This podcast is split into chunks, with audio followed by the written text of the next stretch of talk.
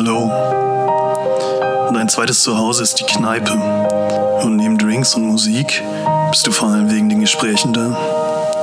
Wir verstehen dich. Wir sind Uli und Sören. Und unser Haus ist die Frieda Bar in Köln. Aber was tun, wenn die Tür mal zubleibt und dich Pandemie, Portemonnaie oder persönliche Gründe zwingen, zu Hause zu bleiben? Dieser Podcast hilft dir, diese herausfordernden Lebensphasen zu überstehen. Denn eins ist sicher. Ihr kriegt uns hier nicht raus. Das ist unser Haus. Der Podcast. Ja, herzlich willkommen zum Unser Haus Podcast. Der ähm, Podcast, der so ein bisschen als Substitut dient für all die Leute, die aus irgendeinem Grund eben nicht an der Theke sitzen können und sich da über die wirklich wichtigen Sachen unterhalten. Wie zum Beispiel Musik. Ähm, viel mehr fällt mir da jetzt auch nicht ein. Uli, fällt dir noch irgendein Thema ein? Konzerte, das Leben, Philosophie, zwischenmenschliche Probleme. Ah, ihr Bier. merkt schon. Okay, ihr merkt schon, der Uli ist eher so der intellektuelle Part hier in unserem Podcast. Ähm, ich bin übrigens Sören. Ich bin Uli, Und- der intellektuelle Part. Genau, wir haben uns überlegt, wir äh, können gerade einfach aus ähm, einem ganz bestimmten Grund, den ich euch ja gerade nicht unbedingt sagen muss, weil wir jetzt mit diesem Thema überhaupt nicht einsteigen wollen, aber eben aus diesem Grund nicht das machen, was wir sehr gerne tun, und zwar an einem uns bekannten Tresen sitzen, der in der Friederbar in Köln ist und ähm, uns da eben über diese wichtigen Themen unterhalten. Und deswegen starten wir einfach mal einen Podcast. Das ist jetzt auch keine revolutionäre Idee. Ich glaube, es gibt, es könnte sein, dass es schon 10, 12, 13 andere Podcasts gibt. Vielleicht sogar auch schon den einen oder anderen, der sich mit Musik äh, beschäftigt, ist sicher aber unter den Top 1000 in Köln. Das denke ich auch. Und im Endeffekt geht es ja auch darum, dass wir hier Spaß haben. Alles andere ist uns auch so ein bisschen egal. Ähm, da wir aber auch ähm, gar nicht so interessante Typen sind, wie ihr vermutlich schon gemerkt habt, haben wir uns überlegt, wir laden einfach mal noch eine dritte Person dazu ein, mit uns heute hier diesen ähm, Podcast aufzunehmen.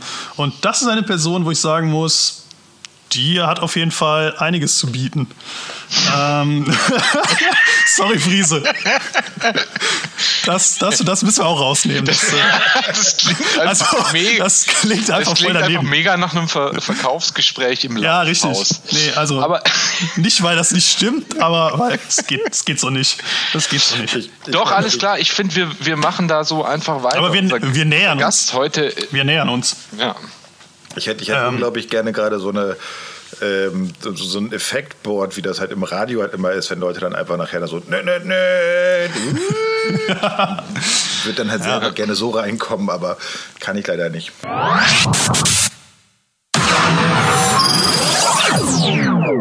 Hallo Friese. Ja, hallo und äh, vielen lieben Dank für die Einladung und für die Lobhudelei. Ja, sehr, sehr gerne. Ähm, Friese. ja, wir haben, wir haben ja, wir haben ja einen sehr ähm, exzessiven Fragenkatalog. Das ist eigentlich eh nur ein Frage- und Antwortspiel hier. Haben wir vorbereitet. Ähm, wir betätigen uns ja auch noch in einem anderen Podcast, wo wir ziemlich viel über Metal reden, obwohl wir eigentlich auch über andere Dinge reden wollten. Aber natürlich ergibt sich da für uns vielleicht die erste Frage, die ich dir einfach gern stellen würde, um das Gespräch auch mal gut in Gang zu bringen. Wie sehr respektierst du den Metal? Das ist Teil 1 der Frage. Und Teil 2 ist, wärst du bereit für den Metal zu sterben oder ihm zumindest ein Organ zu opfern oder eine chronische Erkrankung ähm, für den Metal in Kauf zu nehmen? Da gibt es ja Trueness ähm, gerade. Ne?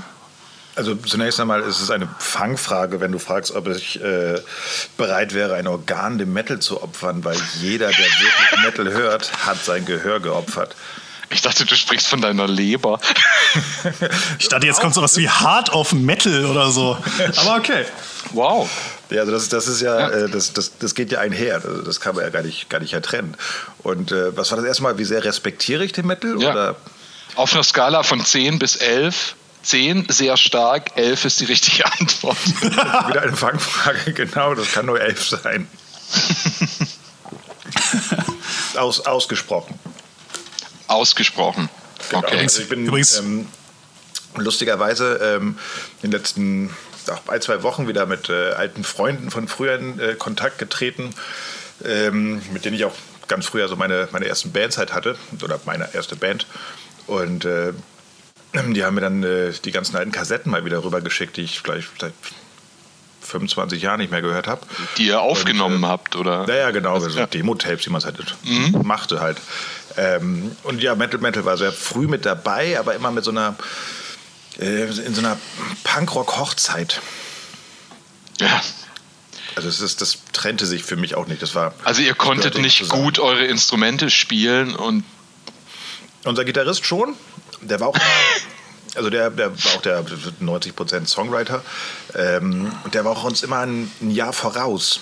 Also als wir noch so auf Torfrock waren, äh, war, war er halt schon bei Black Sabbath und, und, und ACDC und als wir dann halt da ist okay, sind- sorry, eine Zwischenfrage. Ist das ein Jahr nach Torfrock? Ist das, ist das der Abstand? leicht, leicht mal vereinfacht. Ja. Aber kam, als, als wir dann halt bei Black Sabbath und, und generell Hardrock ankamen, dann war er halt schon bei Metallica und Megadeth und Anthrax. Und als wir da angekommen sind, war er schon bei Morbid Angel. Und als wir da angekommen sind, da hat er nur noch Geräusche gemacht. Und das ist so. Ambient. Tatsächlich, also ja, so und, Krach. Aber das, Okay. schon, ähm, das, das scheint immer irgendwie so, dass das, next, das nächste Ding nach Extrem Metal scheint dann nur noch Geräusche zu sein. Ja, okay. äh, Sören, da haben wir uns ja auch schon oft drüber unterhalten. Es ist so eine Entwicklung. Ich meine, irgendwann reicht einem die Musik, die man hört. Also wenn man so jemand ist, der so voll passioniert Musik hört, auf Konzerte geht und da einfach voll drin ist und da sowas, so eine emotionale Verbindung hat, dann wird einem ja, obwohl man manche Bands liebt, manchmal langweilig und man braucht irgendwie mehr und was Neues. Ne? Und da gibt es vielleicht auch so Leute, die da einfach so von einem zum nächsten sprinten.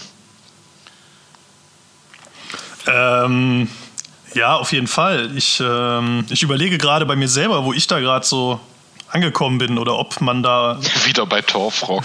wahrscheinlich wieder bei Torfrock, ja, genau. Das ist echt keine Äh, schlechte Tr- Band. Truckstop. Nee. Kurz sagen. Also, Ja, Truckstop übrigens auch nicht, auch eine fantastische Band. ja, Ähm, Wollt ihr mich jetzt verarschen? Songtitel überhaupt. mein Opa, der bin ich. Fahre ich durch Sachsen ohne Anhalt. Ist, ist ganz, Geil. ganz großes Kino. Ja, auf jeden Fall. Also textlich sind, äh, sind Truckstop ganz oben, auf jeden Fall. Äh, Friese, du hast ja gerade von, von dieser Band geredet. Ähm, also ich, ich also von, nein, nee, nee. Von, von deiner Band. Also ich, so. ähm, ich kenne dich jetzt halt so als in, in, auch in verschiedenen Rollen, die auch irgendwie alle was mit Musik zu tun haben, wie zum Beispiel eben ähm, DJ in der Frieda, äh, Plattenverkäufer im, im Underdog Records oder eben Merchandiser für verschiedene Bands, aber nicht als Musiker. Also das wusste ich tatsächlich nicht. Ähm, was Ist für ein auch Instrument? Lange her. Okay, wie lange ist das her? Ähm, also, dass ich tatsächlich selber mal, also noch aktiv in der Band gespielt habe, war tatsächlich, da habe ich aber schon in Köln gewohnt. Das muss dann Anfang 2000er, sagen wir mal so bis 2003, 2004. Okay. So bin Was ich für ein in- Instrument? Äh, Ich habe auf ähm, Bass angefangen, weil das, ich konnte Barré-Griffe nicht so gut. Ähm, das war dann halt einfacher. I feel you. Ja, äh, ich auch. Äh, wir sind Nee. dann aber tatsächlich, das ist mir extrem jetzt halt bei diesem Durchhören dieser, dieser Aufnahme halt aufgefallen, ähm, wir waren dann wirklich, also wir waren halt so, so Dorfjugend ähm, und, und Christian, so hieß äh, der Gitarrist, der ähm, also richtig extremer Musiknerd schon in den jüngsten Jahren, hat dann auch einfach Instrumente gesammelt und dann haben wir irgendwann mal, wir haben nichts anderes mehr gemacht außer Musik. Wir, hatten, wir haben ein Vierspur-Tape, äh, hat er sich dann halt besorgt und äh, das war dann so die Phase, da haben wir halt nur noch bei ihm rumgehangen oder halt in unserem Proberaum in so einer, so einer Hütte im Garten von den Eltern unseres Schlagzeugers äh, und wir haben halt alles aufgenommen und alles gemacht. Dann habe ich auch einmal angefangen, auf Mandoline zu spielen oder natürlich Lieder schreiben, war dann auf Gitarre. Man hat auch mal selber Schlagzeug gespielt, aber eigentlich habe ich immer nur, wenn ich auf der Bühne stand, einen Bass in der Hand gehabt. Okay, das heißt, ihr habt aber auch live gespielt. Also das. Ja, sechsmal oder sowas. Okay. Wie hieß die Band? Willst du das sagen? äh, also klar, das ist ja, gar, nicht, gar nicht schlimm. Ähm, Okay. Die, der, der Ursprung war ähm, The Arkan God. Ja. Ähm, und äh, dann ist der Sänger irgendwann gegangen und dann haben der Rest dann halt eben unter Maroon weitergemacht. Aber es gibt auch eine Hardcore-Band, die heißt Maroon. Ich wollte gerade sagen. Ja, die Damit hatten wir aber nichts zu tun. Die Finde ich ganz schön schlecht. Aber Den Namen jetzt oder die. Band? Die Band. Du findest meine Band schlecht? Nee, die anderen Maroon. Und damit ist dieses Gespräch auch beendet. Ähm, Genau. Sorry, das Okay. musste ich einfach irgendwie loswerden. Aber ja, Gleich, cool. gleich klingelt es bei dir an der Tür. Ich, ich finde die auch grauenhaft. Also tatsächlich, das. Äh, ich, ich, war das nicht auch so eine Straight Edge Hardcore-Band? Äh, das ging Alles so, glaube ich, nee, es ging ein bisschen eher so in Richtung Heaven, äh, Heaven Shall Burn, Fear My, Fear My Thoughts oder wie ich am Anfang immer Ich meine mich aber daran zu erinnern, dass der, dass der Sänger eher so, so ein Metal-Typ war. Also ich Ja. meine, ich hätte den auch mal, ich weiß nicht, ob ich den, auf- mit dem auf dem Partisan irgendwie mal Und ich bin Bier getrunken habe oder so, aber irgendwie irgendwas klingelt da auch so. Aber kann auch sein, dass ich die Band verwechsel. Ich bin mir Wir müssen auch gar nicht sicher, weiter dass- über dass die reden. Nee. Ja, aber ich, doch, nur- ich glaube nämlich, dass die sich halt nach, ich meine, das Maroons waren so Widerstandskämpfer irgendwo in äh, Jamaika, was auch immer. So gibt es da Ah, ähm, so okay. eine Begrifflichkeit für. Wir haben uns aber tatsächlich einfach nur nach der Marone, also nach einer äh, ordinären äh, Mantel. Nee, was ist es denn? äh, eine, Esskastanie. Esskastanie, genau. Danach haben wir uns benannt. Ist ja auch sehr lecker, muss man sagen. Ja, das Ja. stimmt. Aber wenn man halt auf dem, Fried, ne, auf dem, auf dem norddeutschen Dorf, äh, das scheint uns ja irgendwie alle zu verfolgen, auch äh, Sören und ich haben ja auch so eine Dorfvergangenheit und ja, das prägt halt, da kommt man halt nicht auf die jamaikanischen Widerstandkämpfer, sondern sagt so, ach Mensch, eine Esskastanie, Esskastanie klingt scheiße, finde ich aber gut, aber Maroon ist ein guter Bandname. Das ist halt Aber so jetzt, das Dorfding. ähm, ne? aber jetzt norddeutsches Dorf, sagst du gerade, ist das denn? Das, das weiß ich tatsächlich nicht. Ähm, kommt der Spitzname Friese äh, da, daher, dass du äh, aus Norddeutschland kommst? Äh, ja, ähm, das ist so ein bisschen, ihr, wir kennen da alle wahrscheinlich, äh, wo war's? Jim Knopf und äh, Lukas, der Lokomotivführer, mit dem Scheinriesen, der Ja, weg Herr ist, Turtur. größer erscheint. Ja, Ja. Genau. Äh, ich bin sozusagen der Scheinfriese, wenn man so will, weil ich bin kein gebürtiger Ostfriese. Das ist jetzt gerade sehr in- investigativ, was ihr hier macht, weil ähm, die wenigsten Leute wissen. Ähm, aber ich habe in Ostfriesland äh, Konzerte veranstaltet. Da waren Ah, okay. geileres autonomes äh, Zentrum, die mich, äh, also mich und äh, meine Freunde haben mehr walten lassen als das Jugendzentrum in der eigentlichen Kleinstadt, die bei uns nebenan war. Und da haben dann halt ähm, der erste war Martin Hirsch aus Bonn, äh, früher Scene Police und äh, Oh, cool. mit, mit allem immer unterwegs. super Label, ja. So, super Label, super Typ halt, die Engelslocke. Ähm, und der hat halt angefangen, mich Friese immer zu nennen. Ähm, und ich habe mich da nicht gegen gewehrt, weil, äh, das ist mal Hand aufs Herz, Emsland ist schlimmer als Bayern. Das wissen nur die wenigsten Leute, weil das halt ziemlich viel kleiner ist. Ähm, und das ist dann irgendwie halt hängen geblieben, gerade in diesem Musikkontext. Und mittlerweile, also natürlich, wenn ich nach Hause komme, ich habe auch schon mal Bandbetreuungen in so einem Festival äh, in Ostfriesland gemacht. Da war das dann grauenhaft, wenn die Bands dann angefangen haben, mich immer Friese zu rufen, ähm, die mich halt eben auch von woanders her kannten, weil äh, hat halt jeder reagiert sozusagen. Ähm, aber je weiter ich von zu Hause halt weg bin, desto mehr bin ich halt der Friese, ja. Okay. Und du sagtest eben, dass diese Band in Köln so um die 2000er irgendwie war. Das heißt, du lebst auch schon seit ungefähr 20 Jahren in Köln jetzt. Ähm, ja, tatsächlich äh, müssen das so sein. Ja, ich, ich glaube, es war ziemlich genau 2000, dass ich nach Köln gezogen bin. Es müsste hinkommen. So, ähm, das heißt, ich lebe jetzt gerade. Drittel deines. Lebens ungefähr hier. Ne? Ja, ein Drittel meines Lebens hier. Und ich lebe jetzt tatsächlich länger in Köln, als dass ich zu Hause gelebt habe. Hm, Okay. Ich habe auch letztes Jahr oder vor zwei Jahren den Break-Even erreicht. Also nicht mit Köln, aber dass ich zumindest so lange woanders äh, lebe, ähm, länger woanders lebe, als in der Kleinstadt, aus der ich komme. Irgendwie fand ich das, ich weiß gar nicht, wie ich das fand, aber es ist mir zumindest aufgefallen. Das, das habe ich Ähm. ein bisschen länger, weil ich halt von zu Hause direkt nach Hamburg gezogen bin erstmal und da auch bleiben wollte. Äh, für mich ist es halt seltsam, da ich halt trotzdem immer noch diese, dieses verinnertliche ähm, Fischkopf-Ding halt habe. Ähm, dass ich tatsächlich länger jetzt in Köln, also sozusagen als, als Rheinländer lebe, als dass ich wirklich irgendwie in der, in Anführungsstrichen, Küste lebe. Das, das war eine seltsame Erkenntnis. Ich glaube auch, dass man Hamburg auch ganz schön gut vermissen kann. Also für mich ist das so ein bisschen so eine. Ich habe da viele Freunde und so, aber ich habe da nie gelebt. Aber das ist schon so ein bisschen auch so eine sich blöd an, aber so eine Sehnsuchtsstadt. Ne? Das, ich finde, das ist schon einfach auch eine sehr, Das heißt, sehr geile es Stadt. Für mich auch nicht, nichts anderes. Das war sofort die äh, logische Konsequenz für mich, so von, von mir aus nach Hamburg zu ziehen. Allein, weil wir nicht mehr 250 Kilometer zu Konzerten fahren mussten. Ja. Ähm, und das war abgefahren, weil ich habe da mein Zivi gemacht bei ähm, Station 17. Ähm, Ach, krass, ja. Ja, das Lustige war, ich war aber halt Pfleger. Also das, ich Mhm. habe die Band sozusagen auch erst da kennengelernt, aber ich habe tatsächlich auf dieser Station gearbeitet. Äh, Aber willst du mal kurz vielleicht was zu Station 17? Wir haben uns da mal, ich, ich habe mir das, weil du mir das irgendwann mal, ja, genau an so einem Kneipenabend, der uns heute so fehlt für genau diese Gespräche, hast du mir davon mal erzählt und ich kannte das gar nicht und ich fand das mega cool. Ähm, Ist- ist willst du auch, da vielleicht äh, mal kurz was äh, erzählen? du darfst natürlich darfst du erzählen, das ist euer Podcast. Oder soll ich? Nein, willst du da was? So, ich, ja. ich krieg, also ne, Ich kann da auf jeden Fall was zu erzählen. Ähm, Station 17 ist ähm, sozusagen ein, ähm, nennen wir es mal, auch wenn es doof klingt, eine ink inklusive Band. Ähm, das äh, ist von Alsterdorf, so eine Behinderteneinrichtung. Ähm, und das war halt eben eine, eine Station, die halt so hieß, 17. Und äh, einer der ähm, Betreuer da auf der Station hat dann immer mit den, den Jungs und Mädels da halt ähm, Musik gemacht. Und äh, man muss dazu sagen, ähm, der Vater von Markus Großkopf war auch ein ähm, Betreuer auf dieser Station. Äh, das aber die noch Geschichte fängt schon so gut an. Und, und Markus selber war auch Zivi auf dieser Station. So, ähm, Äh, Wer es vielleicht nicht weiß, Markus Großkopf war äh, Gitarrist von Halloween, der Bassist. Bassist. War, war sozusagen der, der Steve Harris von, von Halloween. Eigentlich, eigentlich ist er der deutsche Steve Harris, wenn man will. Ja. Kann man so stehen lassen. Sören, Ja, ich ja. Kann man so nicht stehen lassen.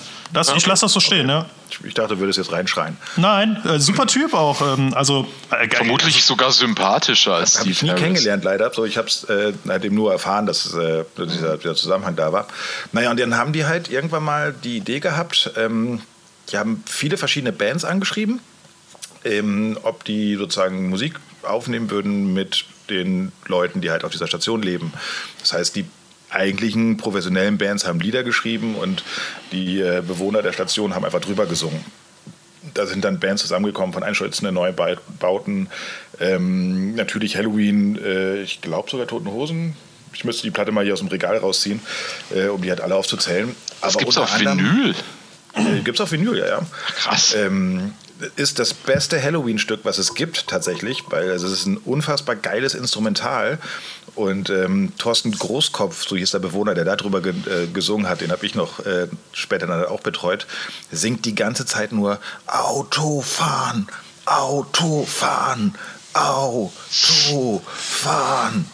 Und das, ist, das sind die besten Lyrics für diesen Halloween-Song. Also ganz ehrlich, ich glaube, es gibt aber Also, auch kaum auf- einen Metal-Song, der bessere Lyrics hat. Das ist auf jeden Fall Also- besser als äh, Windmill, Windmill. Ja, also ganz fantastisch. Naja, und dieses Projekt hat sich aber immer weiterentwickelt. Ähm, mittlerweile machen die ausschließlich ähm, eigenständig Musik. Ähm, haben manchmal halt so ein bisschen äh, thematisch, ich glaube, irgendwann mal waren. Ähm, Hamburger Hip-Hop-Kapelle, der Name mir gar nicht einfällt, waren da mal involviert, ähm, sind auf Mute Records, die haben sieben, acht Platten oder so rausgebracht, sind fleißig am Touren. Also es ist eigentlich eine sehr ähm, funktionierende Band in diesem ganzen äh, Zirkus. Ich, äh, ich finde das gerade total Coole spannend. Sache, ja. ich finde das auch total cool. Ich finde das aber auch total spannend, weil, ähm, also wir haben diese Unterhaltung noch nie geführt. Ähm, diese Band ist mir tatsächlich aber auch schon relativ, ähm, relativ früh begegnet, weil ich halt ähm, ja, beruflich mit Menschen mit Behinderung ähm, zu tun habe. Und ähm, genau, da in diesem Kontext irgendwie die Band auch ähm, ja, meinen Weg gekreuzt hat ähm, und ich aber tatsächlich gar nicht, also diese Großkopf-Geschichte, von der du gerade erzählt hast, die war mir nicht bewusst. Das höre ich jetzt zum ersten Mal, das finde ich gerade total spannend. Ist, glaube ich, auch jetzt nichts, was so in der, der Vita der Band zwangsläufig eine Rolle spielt. Das war Ja. halt für mich als Zivi auf der Station und dann so ein bisschen halt mitzubekommen, was hier eigentlich gerade passiert. Ähm, bin ich da natürlich sofort drauf eingestiegen. Also das war dann halt so auch als, als äh, Metal-Junge vom Dorf, war das natürlich als, oh mein Gott.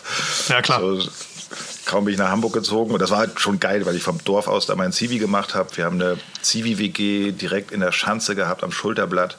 Ähm, klingt übel. Es klingt einfach nach völligem Siechtum und sich gehen lassen. 120 Quadratmeter für, ich glaube, fünf Leute. Wir haben da Bands spielen lassen. Meine Geschwister erzählen heute noch davon, wenn die mich in Hamburg besucht haben, konnten sich ja kein Hotel leisten zu den Zeitpunkten, äh, mussten die halt bei uns in der WG halt pennen und da lagen halt immer überall Leute rum. Ich finde, das klingt nach einer, ja? klingt nach einer fantastischen gelebt? Zeit. Es war echt eine fantastische Zeit, äh, muss, muss man äh, gestehen. Wie, wie, lange, sorry, wie lange hast du in Hamburg gelebt? Äh, das waren so anderthalb Jahre, glaube ich. Okay. So ungefähr hinkommen. Ja. Dann musste ich dann zwangsläufig wegen Uni, ähm, bin ich dann in Köln gelandet. Ja.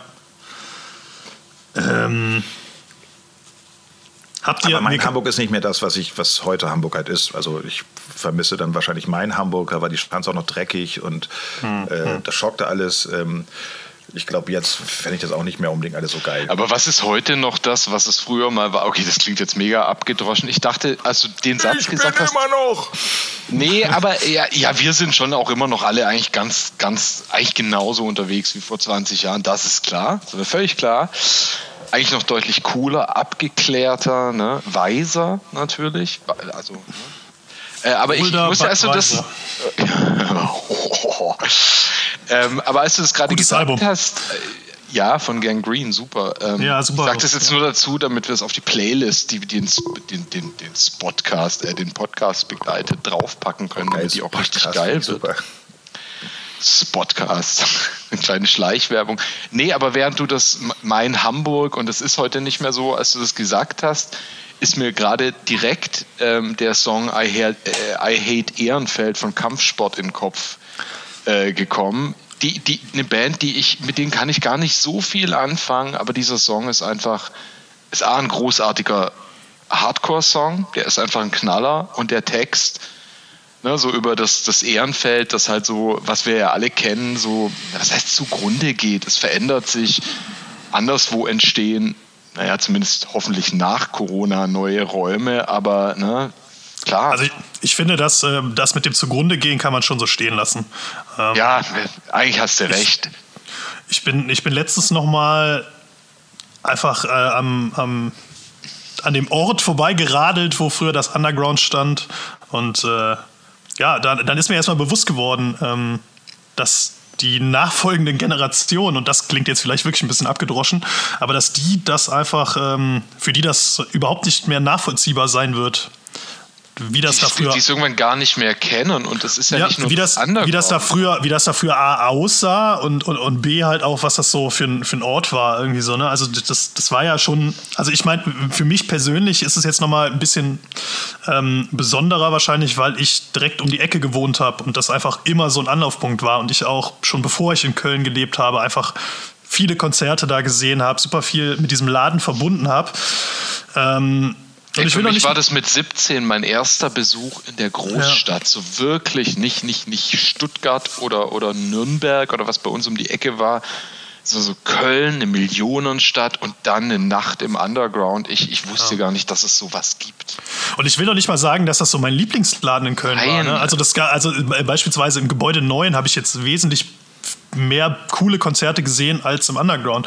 Aber Underground war halt auch immer so eine ja, so eine Anlaufstelle, ne? Auch wenn nichts mehr ging, man wusste, auch um 2 Uhr morgens kann man da noch hin und äh, es liefen zwar immer dieselben Lieder und es waren auch ganz ja. oft dieselben Menschen, aber es war ja. halt auch so eine, so eine sichere Nummer und das. Äh, also ich bin der ja, festen Überzeugung, dass sich die Playlist seit 93 bei denen nur marginal an Freitagabenden verändert hat. Ja, absolut. Ja, ich kann mich erinnern an, ich glaube, das ist auch Heaven Shall Burn. This is my final resistance jede Freitag- oder Samstagnacht, ich weiß nicht, wann der Hardcore-Tag war. Jetzt eher nach Dimpel Mainz. Hä? Das klang jetzt eher nach Dimpel Mainz. ja, gut. Ich ja, das ist auch mehr, das ist ja auch eher so mehr mein Niveau, ne?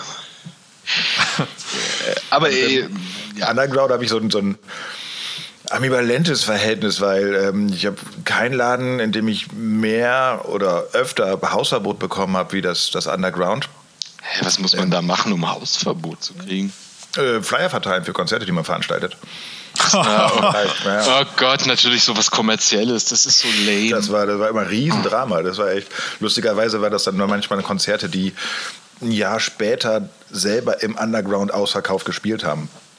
So. Das ist halt auch so krass daneben. Was sollte das dem Underground gemacht haben, wenn da jemand Machen die deswegen weniger Umsatz? Ist das wirklich Konkurrenz auf dem Level von den Bands, die ich da spielen? Ich habe auch nie begriffen, aber ähm, A war man mega stumpf jünger und dann äh, auch also unverständlich. Zum Glück ist der Scheißladen weg.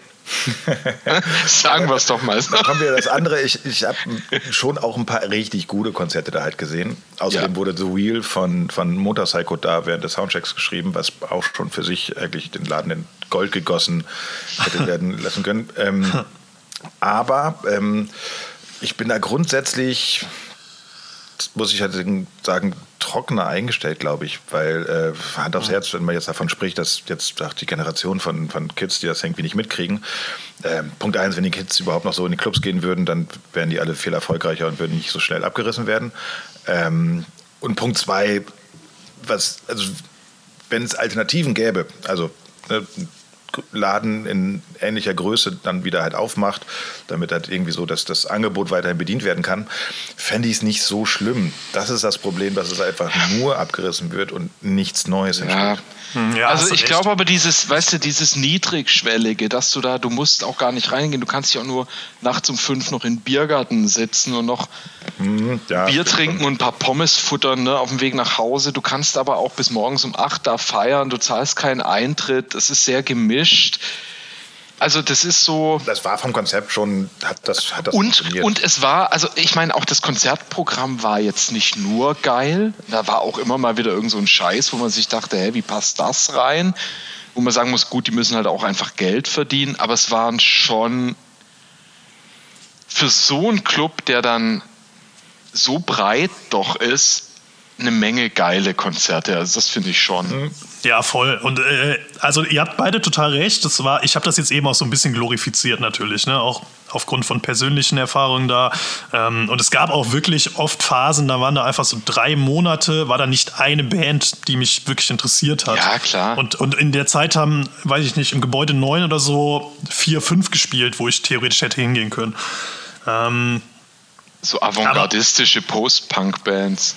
Jo, der, aber der, sehr schön fand ich immer diese Konzerte, wo der, der kleine Raum aus allen Nähten geplatzt ist. Ja. Und im großen Raum irgendwie nur zehn Leute waren oder ja. sowas, aber einfach ja. eine andere Booking-Agentur dahinter steckte und das Thema halt vermeintlich größer. Mega krass, da waren wir, Friese, ich glaube, da haben wir uns auch mal zufällig getroffen irgendwie. Ich glaube, weiß nicht mehr, wer da war. Ich glaube, da waren auf jeden Fall Night Viper und Deadlord. Ja, Night Viper, Lizzies und, und Deadlord. Eins der herausragendsten. Unglaublich Konzerte. im kleinen Underground und im großen war irgendein Scheißdreck und da drin war einfach, wo ich dachte, wow.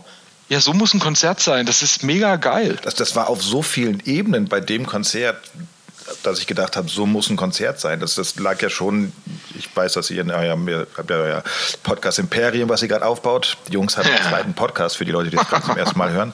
Ähm, da habe ich in der letzten Folge ja auch so ein bisschen über ähm, äh, die Gender-Thematik. Genau, ja. die Gender-Thematik reinkam.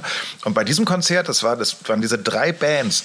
Ähm, das war eine 50-50-Band, ähm, eine All-Girl-Band, eine All-Boys-Band. Das hat alles, also das, das musste nicht thematisiert werden oder sowas halt so. Ähm, und ich bin trotzdem eigentlich normalerweise Fan, um solche Sachen zu thematisieren. Aber da war es halt einfach nur so, es, es war. Das war das perfekte Paket und, die, ja, und das war einfach so. So stumpf das klingt, das war einfach nur reiner Rock'n'Roll und alle waren gleich. Hm. So, das war ganz fantastisch. Jede Band war geil, so, die haben einfach abgeliefert. So, in allen Variationen, die man irgendwie sich gerade vorstellen konnte. Das war echt sehr, sehr guter Abend. Da, ja, absolut. Äh, da habe ich auch irgendwie ein, äh, ein, Konzert, was mir so in Erinnerung geblieben ist, ähm, auch mit, äh, mit einer Sängerin, ähm, äh, die Band Jax Toss. Kennt ihr? Mhm. Oh ja. Mhm. Ähm, ha, habe ich also liebe ich immer noch, ist ja immer noch aktiv, leider ähm, ja relativ wenig unterwegs gewesen, auch, auch vor Corona. Ähm, Und die haben mal im, also die haben, glaube ich, ich habe die, ich habe die in Dortmund gesehen, was schon unglaublich geil war, aber das war so ein gut besuchtes Konzert. Und dann war aber damals diese Geschichte mit dem Vulkan in Island. Oh, ah ja. Hm. Eierflöder Lökel. Ja, genau. Ich versuche jetzt erst, ich versuche jetzt erst gar nicht Ja, den Namen geil, voll vergessen. Nachdem Turbostart das Island-Manöver-Album rausgebracht haben, Ja, geil. Ja. Ach krass, da gibt es einen Zusammenhang, das wusste ich auch nicht. haben wir damals auch gedacht, dass Warner richtig viel Geld reingesteckt hat in die Proben. Wa, wa, wa, wa, was, wa, wa, was sagt Xavier Naidoo dazu? Das wollen wir gar nicht wissen. Aber auf jeden Nein, Fall. ich will es natürlich auch nicht wissen, sorry. Auf jeden Fall ähm, hat dann das dazu geführt, dass ähm, die halt nicht zurück in die Staaten fliegen konnten. Und ähm, dann einfach am nächsten Tag im Underground gebucht wurden als Vorband für irgend ich, ich, ich weiß nicht mehr, wer eigentlich der Headliner war, aber es war eine Band, die ich, deren Namen ich nicht behalten habe. Man Manowar. Genau. Und ähm, ja, Jax Hoss halt als Vorband gespielt haben und es waren original fünf Leute bei diesem Konzert.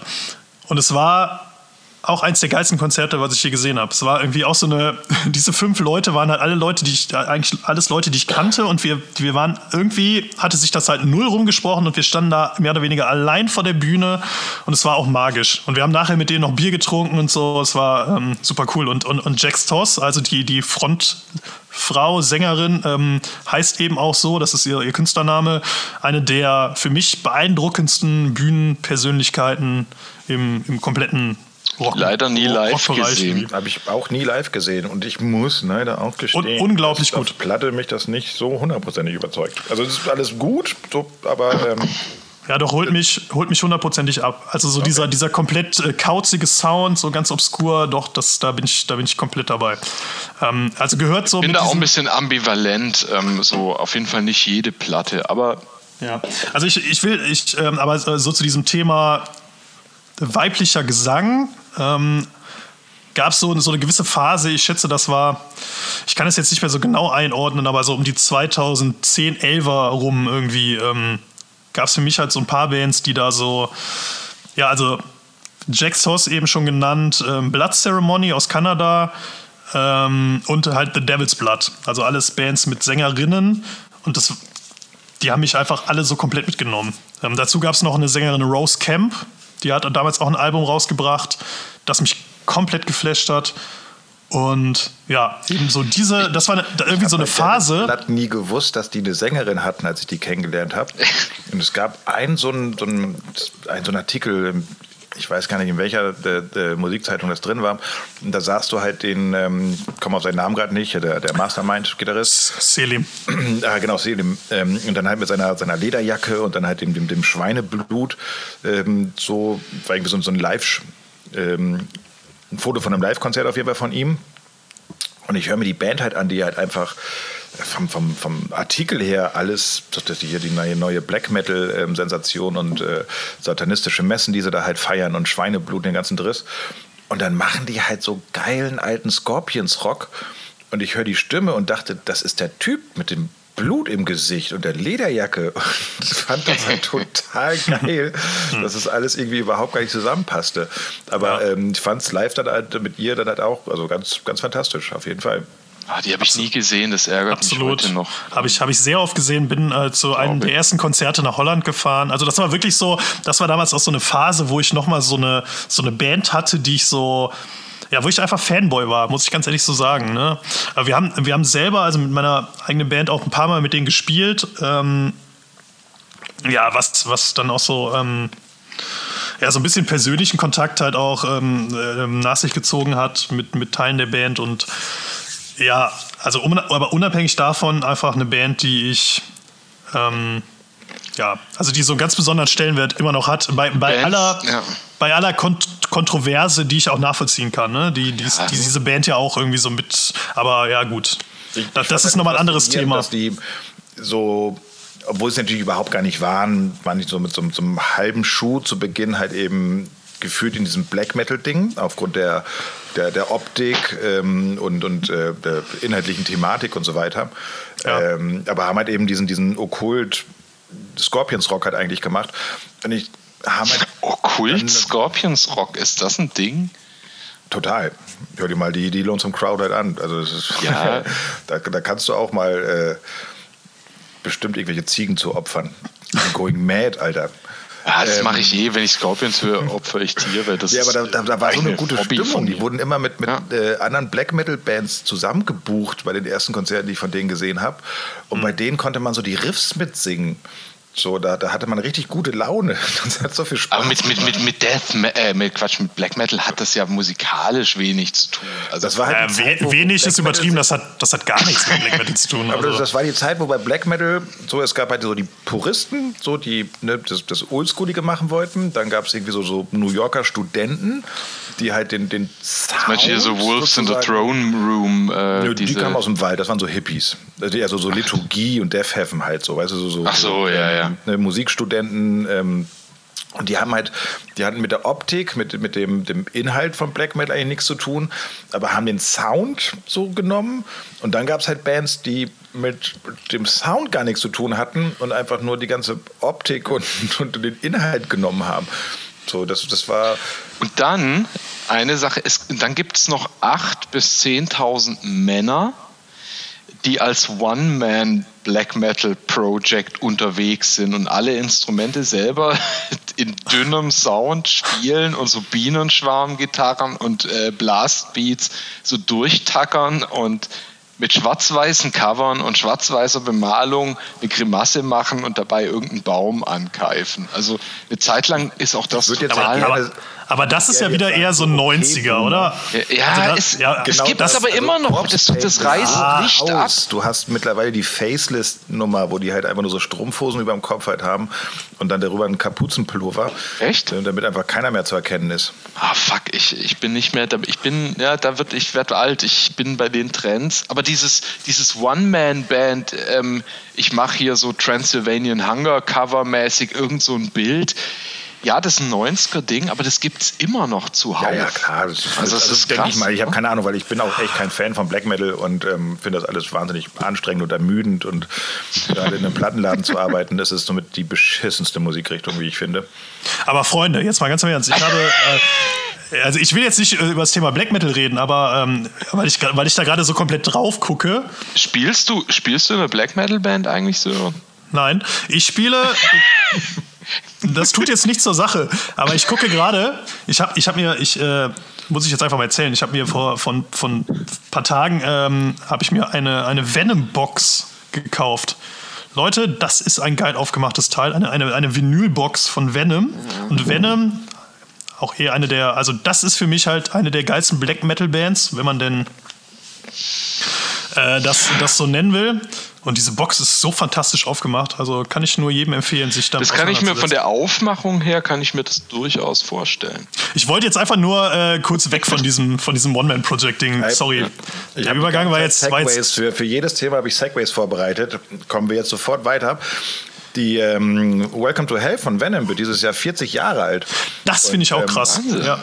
Ich habe ähm, bei mir angefangen, so eine, so eine ähm, Alben gerade hier so zu sammeln, weil mir aufgefallen ist, dass Platten, die 81 rausgekommen sind, das war zu früh, als dass ich die damals bewusst mitbekommen hätte, aber das ist das tatsächlich das Jahr, wo es losgeht, ähm, dass sie mich nachträglich ähm, sehr beeinflusst haben und wo ich nicht mehr nachträglich sofort zuordnen kann, woher kommt diese Platte. Also Black Flag Damage, dass die 40 Jahre alt ist, äh, Das ist krass, ne? die, die Das ist krass. auch 30 oder 20 sein, gefühlt, so auf eine Art Ja. und Weise. Ähm, Ja, klar hast du halt, ähm, jetzt muss ich gerade überlegen, was haben wir da noch? Ähm, Ist nicht die Ki nee, Maiden Killers? Ist die, nee, die ist früher. Genau.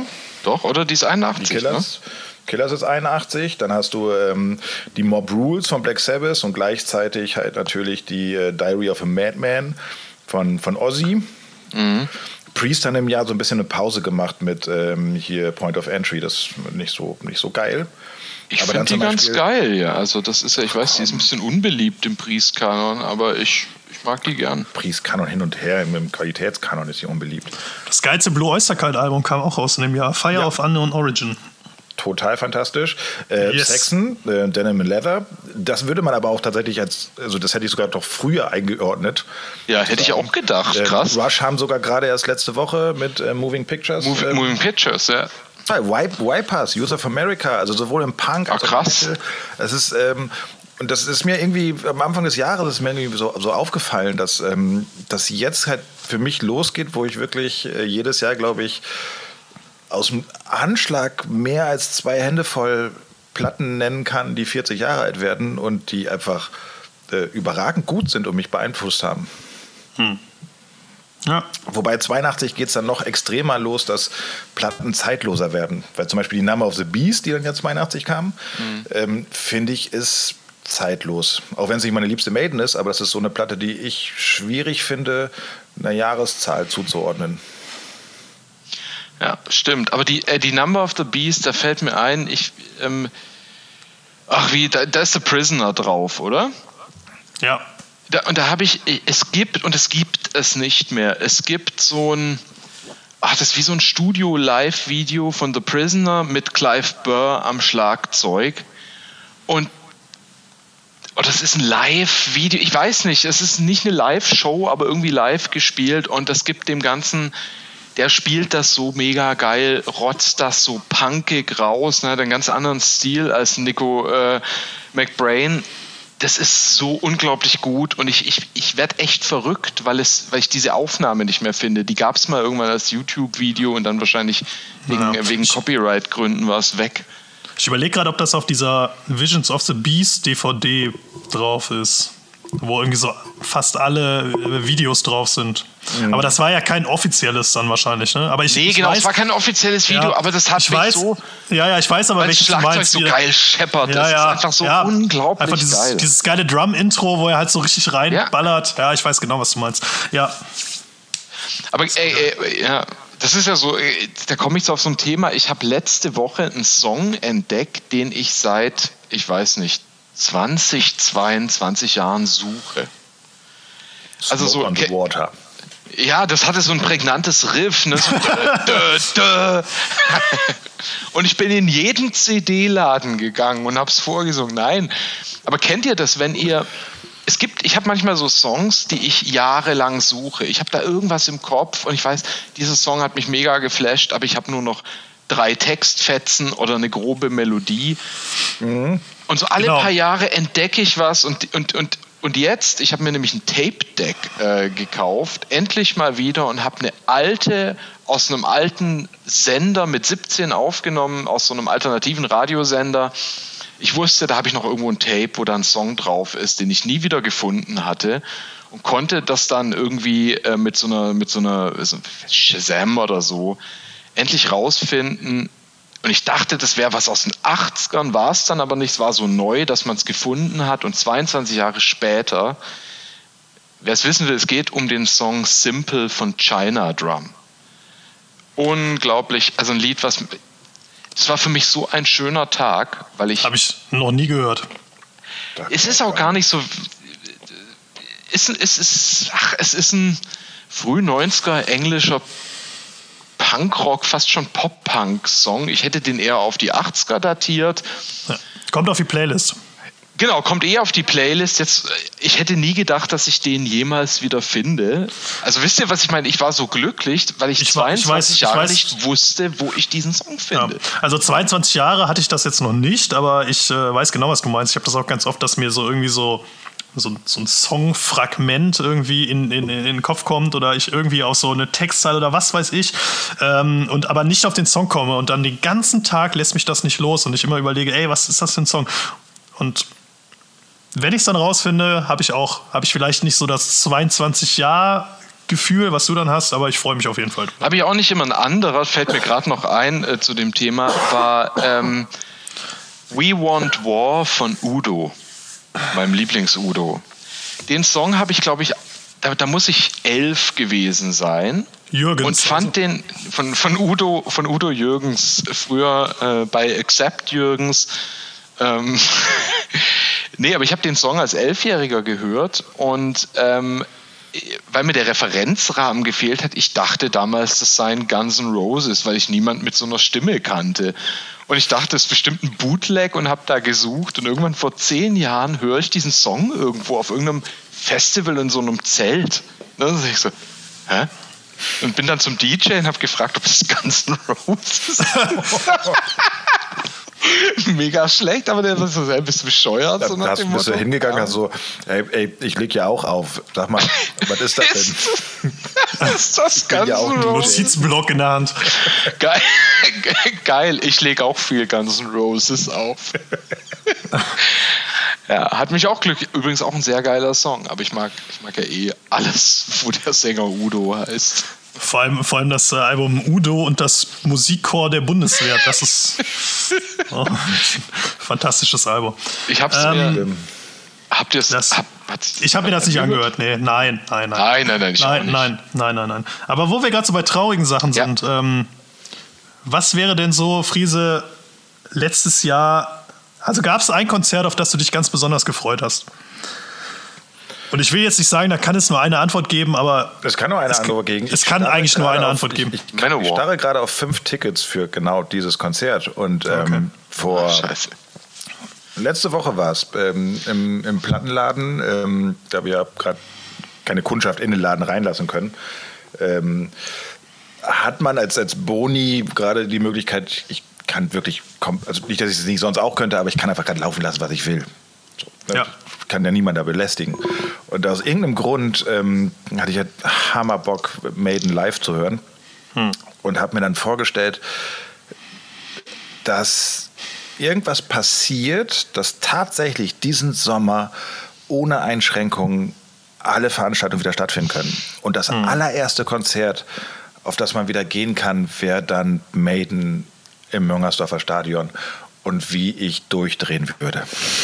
Komplette Eskalation. Boah, ja. Äh, Ich weiß nicht mal mehr, ob ich, ob ich das Konzert auch miterleben würde. Ich, ich glaube ich auch nicht. Also auf jeden Fall, auf jeden Fall schwarz mit der KVB. also das, das zum Müngersdorfer Stadion und dann ähm, ja ich glaube ich hätte auch Angst dass ich dass ich dass ich so voll Adrenalin bin dass ich einfach sehr viel trinke und äh, das einfach gar nicht mehr so mitbekomme aber ja Ja, aber das, das war natürlich, ähm, wäre das das Konzert gewesen, auf das ich mich am, am meisten gefreut habe, weil ich Maiden noch nie in der Stadt gesehen habe, in der ich lebe zu dem Ja, Zeitpunkt. stimmt. So, dass man, Ja, geht man mir genauso. Keine lange Autofahrt, kein, kein äh, Übernachtungsplan, was auch immer, halt so der ganze Driss. Ähm, wäre Trifft noch total viele Leute. Ne? Genau, ne, wir wären alle in die Frieda gegangen danach. So, also keine Frage, wir wären wahrscheinlich erst drei Stunden später aufgetaucht, aber ähm, so, das, das, das wäre ein unfassbar schöner Abend gewesen. das war übrigens ähm, Entschuldigung dass ich da reingrätsche auch einer meiner meiner schönsten Abende in der Frieda als du da den Iron Maiden Abend gemacht hast wo du nur Maiden gespielt hast Hey, da war ich auch dabei. Ich bin nur irgendwann ausgeschieden, weil ich zu betrunken war, so gegen halb drei. Und hat der Friese dankenswerterweise weitergemacht. ja Wie, wie so stimmt oft. du warst auch dabei ja, Ja, ich glaube, da haben wir uns eigentlich, ne, wir hatten uns schon vorher ein paar Mal gesehen, aber da haben wir uns auch irgendwie so kennengelernt. Du hast gesagt, dass deine Lieblings-Maiden-Alben die zwei mit Blaze Bailey sind. Da kann ich mich noch erinnern. Ja, also zumindest einen, einen, einen besonderen Stellenwert haben. Ich würde jetzt nicht sagen meine Lieblingsalben, weil das ist bei dieser Band einfach schwierig zu sagen, aber die haben einen besonderen Stellenwert. Ja, Das lassen wir jetzt mal so stehen. das lassen wir einfach mal so stehen. Ja, ich will mich da auch gar nicht, also ich, ich Wir können jetzt ja auch eine man Stunde muss- darüber Man muss diskutieren. dazu sagen, ähm, zum einen ähm, schwieriger Stand für ihn, weil Steve Harris ja einfach in einer schlechten Laune war zu dem Zeitpunkt. Und auch Ja, aber das ist ja das Geile, Entschuldigung, aber das ist ja das Geile, dass die, die, die X-Factor einfach so ähm, eine eine Stimmung hat, die für mich kein anderes Maiden-Album hat. Und ich, ich mag halt einfach auch gerne wenn ich traurig sein will, höre ich eher 80. traurige Musik. So, ja, ich höre auch gerne eher 80, aber ich höre halt auch gerne einfach die beste Band der Welt, die dann auch noch traurige Musik macht. Super geil. Aber meine, meine Lieblings-Blaze Bailey-Geschichte ist, ähm, äh, so alte, alte Rockhard, Metal Hammer, was auch immer Magazine, die äh, meistens immer irgendwie im Keller rumliegen. Ja. Und das macht halt total viel Spaß, solche alten Sachen wieder rauszuholen.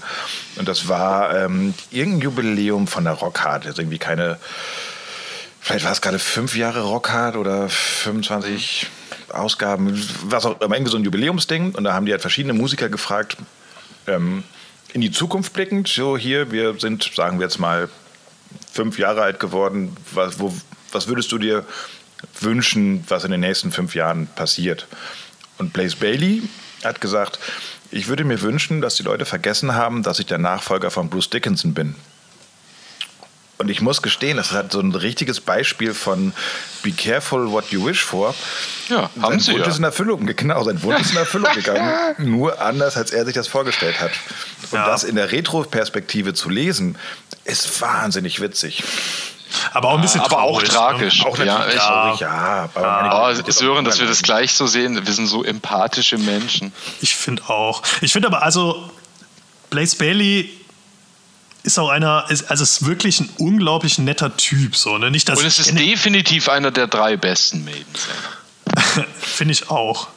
Also, nee, das ist, ähm, ja, ich habe einfach eine, eine, eine, eine ähm, ja, eine ganz spezielle Beziehung zu ähm, dieser Blaze Phase von Bailey? Maiden. Ach so. Das waren deine ersten Maiden-Platten, oder?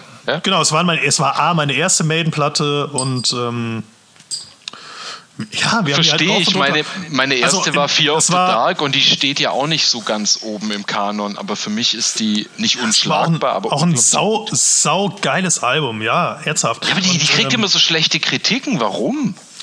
Oh ja, die No Prayer for the Dying kriegt auch schlechte Kritiken. Aber die ist schlechter als die Fear of the Dark. Da sind wir uns einig, oder? Ach du, das, da, nee, da machen wir jetzt ein Fass auf. Ich glaube, das sollten wir lassen. Das ist, ähm, Nee, da machen wir keinen Fall. Das ist eine relativ klare Sache. Ähm, Wenn der Podcast hier erstmal so 30 Folgen durchgelaufen ist, dann könnt ihr auch, wie wir das halt bei den DJ-Abenden in der Friedheit auch machen, machen wir halt eine Band, ein Abend Diskussionsrunden. So ein bisschen wie literarisches Quartett. genau, wir spielen gar keine Musik mehr. wir reden nur noch drüber. reden, ja, genau, jeder kriegt ein Mikrofon in die Hand und dann reden wir einfach über Maiden. Und Nein, dann, ich meine jetzt in diesem Podcast. Da so. macht ihr auch halt Bandfolgen. Ach so, ja. So ein bisschen literarisch. Moment. Manowar, Manowar. das Liter, Liter, ja, Friese, lass mal so ein bisschen von diesem Maiden-Thema runterkommen. Also ich, ich, ich weiß, wir können, Nein! wir können da jetzt noch stundenlang drüber diskutieren. Können wir gerne auch irgendwann mal anders machen, wenn, wenn die Möglichkeit wieder besteht, vielleicht sogar eine Theke. Aber eine Frage, die, die, ähm, die mich wirklich auch interessiert, ähm, neben, neben dieser Sache, dass du ähm, Schallplatten verkaufst, ähm, in für mich wahrscheinlich Kölns besten Plattenladen und auch in Kölns bester Jupp. Kneipe als DJ auflegst. Ähm, Im Gebäude 9 habe ich auch gearbeitet. ja, Also Ja, Kölns du bester Club ist auch noch mit dabei. Also Kölns bester Club Ja, ist auch noch ja, dabei. ja, Also du, absolut. du, einen Hattrick. das ist auf jeden Fall absolut. epic. Also du suchst ja schon immer so die, ähm, ich wollte gerade sagen, die Creme de Rosinen. la Creme. Ich wollte gerade sagen die Rosinen, aber ich finde Rosinen unglaublich ekelhaft. Grauenhaft, Ekelig. Furchtbar, also ernsthaft. Also Leute, die Rosinen mögen. Was ist los mit euch? Was ist los mit euch? Ja, genau. ähm, nee, aber was, ähm, was mich interessiert, äh, du bist ja, also was, was ist, ähm, erste Frage, was ist dein Hauptberuf, wenn man das so sagen kann? Ich, es geht jetzt nicht um, unbedingt um das Finanzielle, aber so, was würdest du sagen, ist Was so dein, ist dein Bruttojahresverdienst? Wo bist du krankenversichert und warum? Und kann ich dir da vielleicht mal was empfehlen? Nee, aber was ist, ähm, was würdest du sagen, ist so dein, dein Hauptjob? Und ähm, zweite Frage, wie, oder sag erstmal, äh, antworte erstmal auf die erste Frage. Ja, sonst Wenn hört du- der wenn du Sören gar möchtest. nicht mehr auf, Fragen Wenn du möchtest. Also es ist schon alles zusammen, so, so ein Patchwork-Ding, aber als Hauptjob würde ich halt schon sagen, Merchandiser und äh, Reiseleiter ist der, der Begriff, den ich bevorzuge. Okay, danke schön. Diese Antwort habe ich mir erhofft. Die zweite Frage dann dazu ist, ähm, ich würde jetzt einfach mal behaupten, dein, ähm, dein Hauptbetätigungsfeld ist da die Band Turbostart. ja. Ähm, wie kam es dazu? Äh, Turbostadt war auch eine von den Bands, die ähm, ich will jetzt noch nicht mal die Hand dafür ins Feuer legen, aber ich meine mit den Vorgängerbands ähm, explizit Exil, äh, für die ich halt Konzerte veranstaltet habe. Also in so wie man es halt damals gemacht hat, so Mhm. Konzertgruppen. In, in Köln war es äh, für mich halt hier die, die K-Town Mosh Crew, ähm, wo ich involviert war. Ähm, zu Hause habe ich die Sachen dann äh, selber gemacht. Und darüber haben wir uns halt kennengelernt. Und ähm, dann hat halt äh, der eben schon mal benannte Martin Hirsch mal ein ähm, Turbostadt-Konzert im, im Bla in Bonn veranstaltet, wo wir alle bei, ähm, bei ihm zu Hause gepennt haben. Und der eigentliche, also zu, zu dem Zeitpunkt Mercher von, von Turbostadt Eike, äh, war zu dem Zeitpunkt gerade irgendwie in den USA. Und dann haben die mich halt einfach morgens gefragt, ob ich nicht Lust hätte. Ich habe abends den Merch-Tisch übernommen, weil man sich halt kannte.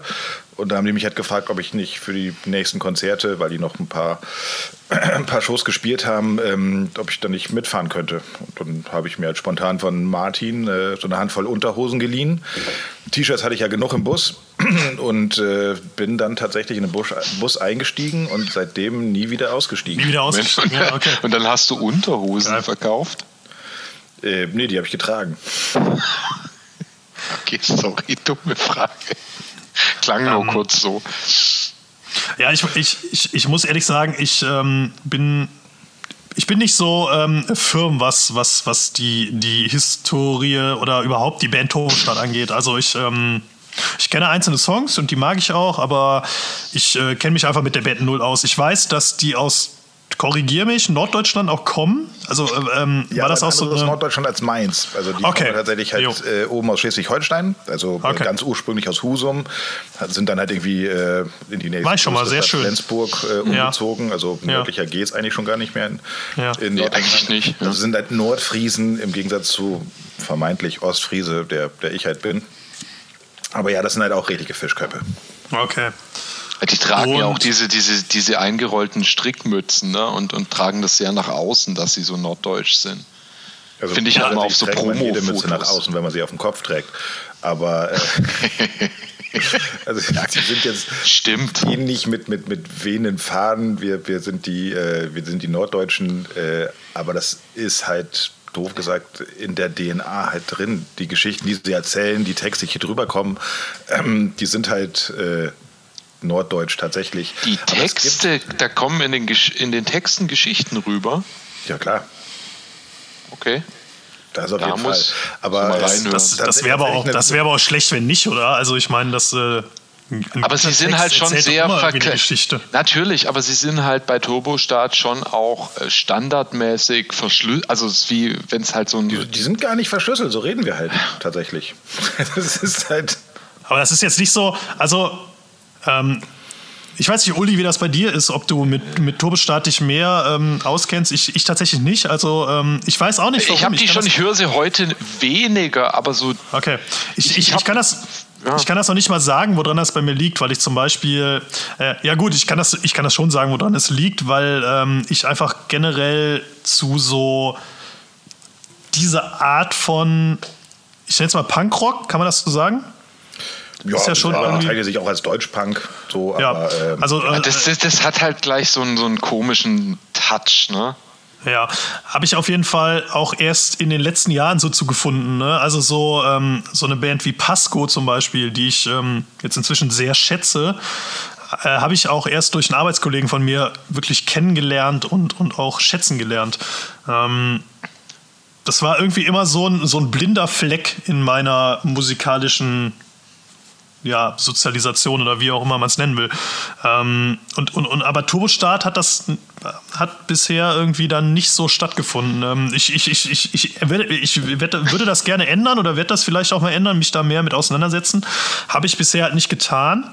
Aber, aber zumindest in meiner Wahrnehmung ist das ja schon eine Band, die ähm, mit am längsten so mit dabei ist, oder?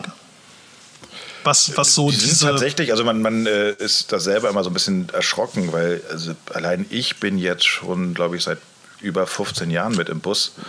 Ähm, und Turbostart gibt es nochmal, die müssten jetzt bei 20, ja, das muss ich mal selber rechnen, aber ja, um so Pi mal Daumen 20 Jahre ähm, sind die jetzt mit dabei.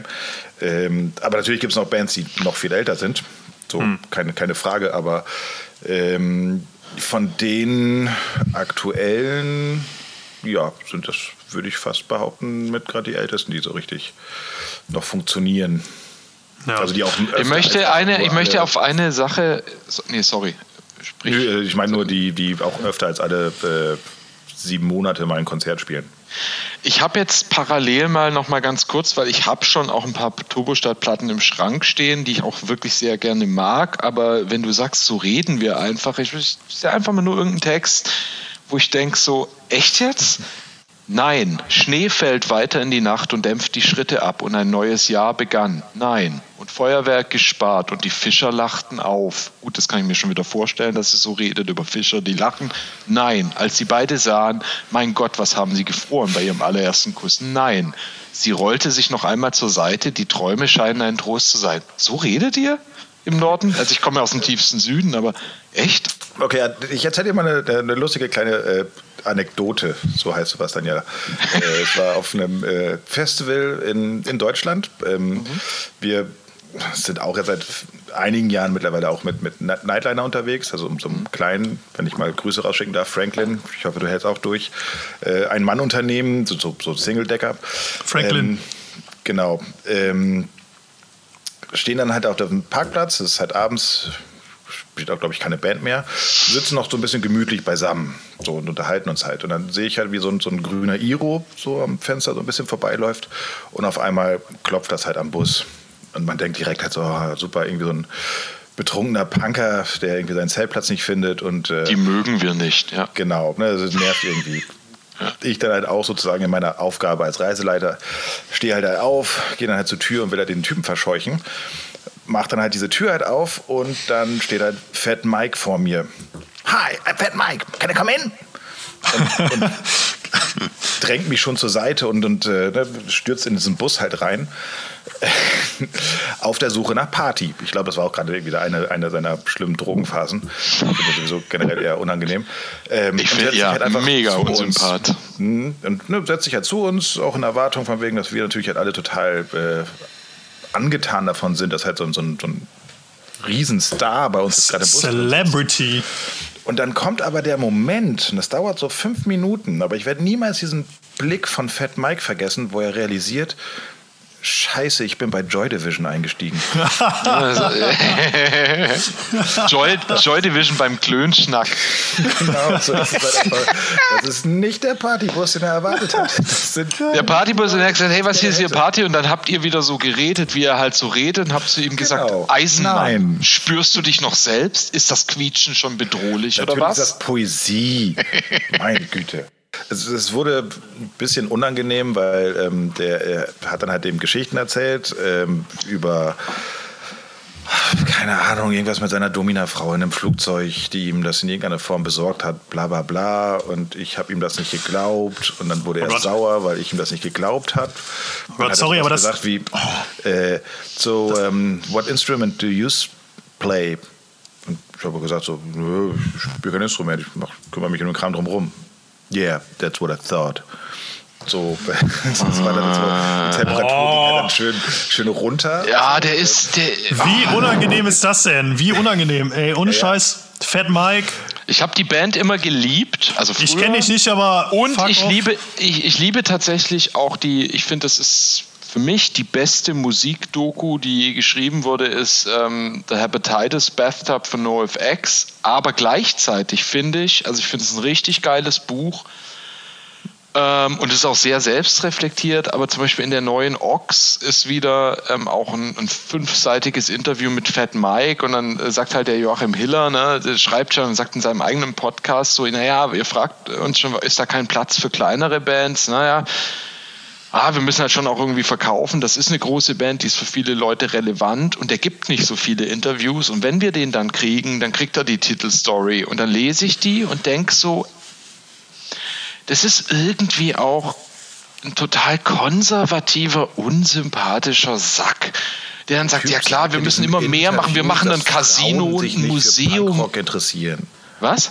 Der sagt in diesem Interview, als er darauf angesprochen wird, ob man eigentlich nicht dafür ne, sich, sich kümmern müsste, dass halt mehr Frauen im, im, im Mega krass, äh, das fand ich so, sind. damit war der halt als so, Person die richtig interessieren sich da nicht so für. Die sind im Rock einfach nicht so drin, die haben da mehr. Was für ein Stumpfer, das ist wie ein CDU-Politiker aus der deutschen Provinz in den späten 50er Jahren. So redet der in diesem Interview und ich finde das so, dieses aber wir machen ein Museum in Las Vegas auf, wo ich denke, was bist du denn für ein, also ich, ich bin ja doch selber nicht, ich bin jetzt nicht der krasse Streetpunk oder der, der äh, voll immer nur gegen die Ungerechtigkeit kämpft, aber irgendwie wurde ich halt in dieser Punkrock-Szene sozialisiert.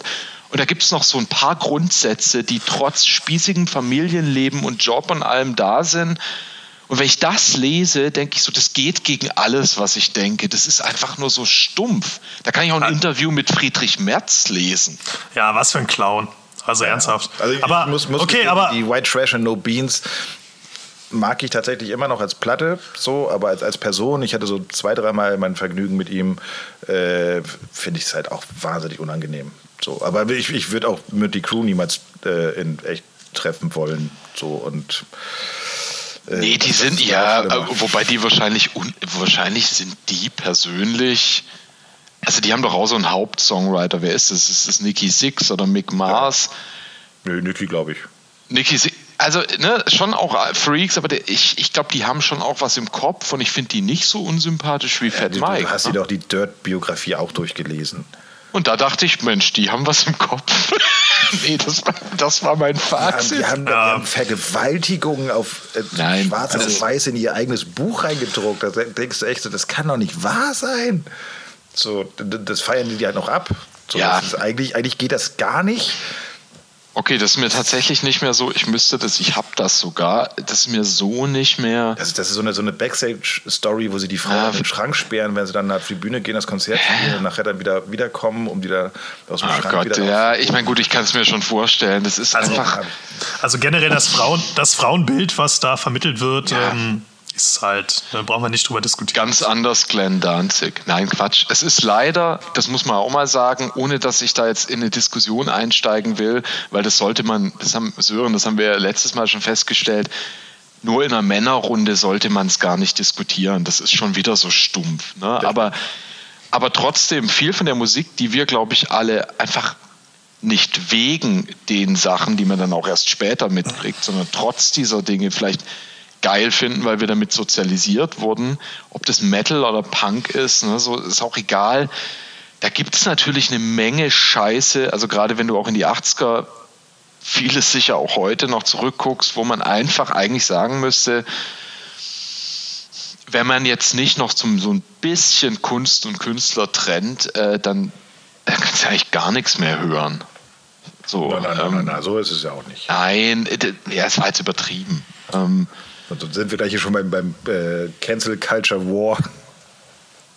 nein, überhaupt nicht. Ich bin da auch, ich bin da persönlich eher entspannt, auch nicht was Vergewaltigungsstories oder sowas angeht. Das hatte ich tatsächlich nicht mehr im Kopf, muss ich nochmal lesen irgendwie so, weil das, das sind halt natürlich Dinge, die eigentlich, eigentlich, Also die die, gehen halt das gar ist natürlich nicht. alles smart genug, also selbst für das Buch smart genug geschrieben, dass es rechtlich nicht relevant wird. Und Aber ich habe mal eine kurze Frage.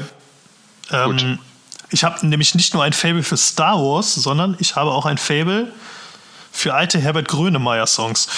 Und Ah, du ähm, hast ja auch eine gewisse Beziehung, nenne ich es mal, zum Herbert. Ähm, möchtest du da was zu erzählen? Oder also ich, ich, ich sag's einfach mal so, du bist ja nicht nur Merchandiser für Turbostart, sondern du hast halt einfach auch schon mal. du bist die Schwester von Herbert Grönemeyer. Ach, Uli, jetzt, ja? jetzt, jetzt, jetzt reicht's. nee, äh, ähm, du, ähm, das habe ich immer, also als ich das das erste Mal gehört habe, habe ich halt auch gedacht, so wow, das ist ja einfach mal, wir reden jetzt äh, ähm, von einer Liga, die in Deutschland ja wahrscheinlich, also es gibt, glaube ich, in Deutschland keinen oder wenig größere Künstler, ähm, und mit Künstler meine ich jetzt erfolgreiche Musiker, als Herbert Grönemeyer. Und das finde ich schon krass, dass du halt einfach auch dann so mit so jemandem auf Tour bist. ja, ähm, muss man aber auch dazu sagen, ich war ja nicht der einzige Mercher. Also Okay, das, das genau, das, das wäre jetzt, das wäre jetzt meine nächste Frage gewesen. Wie läuft, ähm, also wie kann ich mir so eine Herbert, weil ich, ich, gut, ich war selber schon auf Touren, aber das war, ähm, also ich war auch schon mal in einem, in einem Nightliner unterwegs. Ich war auch schon mal auf, ähm, ja, als Supportband auf Tour mit größeren Bands, wo man auch so mal so so ein bisschen das erschnuppert hat, wie das halt sich so anfühlen kann, wenn man ein bisschen erfolgreicher ist. Und ich war aber auch schon mal in kleinen, in, in, in einem normalen Auto unterwegs und hab irgendwie ähm, im Zelt gepennt. So. Also aber ich, Sorry. aber ich, aber und hast dich auch mit dem Nietengurt draufgelegt. Mir fällt nur Ja, okay, wer da, wer da mehr zuhören möchte, der. der kann den anderen wieder. Um nochmal ganz ja. kurz auf den zweiten Podcast hinzuweisen. Aber ich, ähm, ich habe natürlich keine Ahnung, wie das ähm, bei so einer Produktion läuft, wie das halt so eine Grönemeyer-Geschichte ist. So. Ähm, also das war für mich auch äh, sehr faszinierend und, und, neu, weil ich bis zu dem Zeitpunkt sowas noch nie gemacht hatte und das hm. auch absurd fand, dass ich angefragt war. Das war halt eine, eine äh, Merch Company, Merch Republic heißen die, ähm, die mich angefragt haben. Und der Gründer dieser Company kommt eigentlich von Warner. Daher kannte er mich. Ah, okay. okay. Und hat mich halt angefragt. Und die Crew, die wir da halt hatten, wir hatten tatsächlich, das haben wir danach auch nie wieder gemacht, wir hatten einen eigenen Merch. Klingt schon nach einem Erfolg. also nicht, dass da kein Geld bei rumgekommen ist, aber ja. äh, wir haben wirklich eine feste Crew gehabt. Das waren alles so Festivaltermine. Also der hat sein eigenes Open Air immer gespielt. Mhm. So, das, es gab natürlich halt zwei, weil eins war immer schon vorweg, vorweg gereist und wurde aufgebaut, während das andere dann bespielt wurde. Ähm, und ja, wir waren, ich glaube, wir waren zehn Mercher oder sowas halt so und wir hatten unseren eigenen Nightliner und sind da in diesem Tross halt mitgefahren. Aber also in diesem, in diesem. Ihr hattet einen Merch, äh, einen Nightliner ja, nur für die Merch? Wow, ja, ja, das, das, ist ja krass. Das finde ich wirklich krass. Das finde ich wirklich Mega krass. krass. Also ich meine, ich, ich, ich, äh, ich, jetzt mal, jetzt mal ernsthaft, ich, ich, ähm, die erste Tour, die ich in einem Nightliner gefahren bin, kann man ja mal ehrlich sagen, das, das klingt jetzt verrückt, aber der Nightliner, ähm, wir sind nicht in einem Nightliner gefahren, weil, weil die Bands so erfolgreich waren, sondern wir sind in einem Nightliner gefahren, weil das vier Bands waren und es einfach günstiger war, vier Bands in so einen Bus zu packen, ähm, als vier Bands in einzelne PKWs. So, und ähm, das war natürlich total geil, weil man hatte einfach so eine, man hat halt eine Schlafmöglichkeit und, und ist, man ist natürlich entspannter, als wenn man ähm, eine 400 Kilometer Strecke in einem Auto sitzt und da irgendwie so ähm, halb verrenkt auf einem, auf einem Autositz schläft. Aber äh, mit, mit, mit Komfort hat das sonst natürlich auch nicht, viel zu tun. Gerade wenn da, wenn da 20 äh, ähm, junge Männer und das waren halt nur Männer in diesem ja. Fall, einfach da die ganze Zeit rumfurzen und, und, und, und, und äh, aus der Kabine kotzen. So, ne? Also. Fun, fun, fun.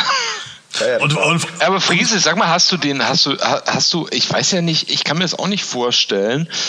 Hast du, hast du Herbert Grönemeyer dann, ähm, ähm, ist es für mich jetzt nicht so die Figur, aber hast du den dann kennengelernt? Unterhält der sich mit, in Anführungszeichen, Leuten wie euch?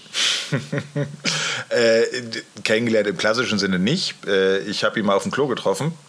Das cool. war, also, er ist nicht getrennt vom Rest. So, ne? Klar, das ist halt eine, eine Produktion und. Äh wird in so einer Sänfte wird er immer rumgetragen und winkt dann wie die Queen so den also Leuten. Mann, ich bin beruhigt, der Mann muss auch mal pinkeln. Der Mann muss auch mal pinkeln, ja, genau. Muss der, der pinkeln. hängt nicht mit uns rum, aber ich muss auch dazu. Boah, ich habe mich nicht, äh, Entschuldigung, ich habe mich nicht getraut, jetzt so eine, so eine Impro. Also so eine, ja, ja, gut, dass du es gemacht hast, äh, Uli, Dankeschön.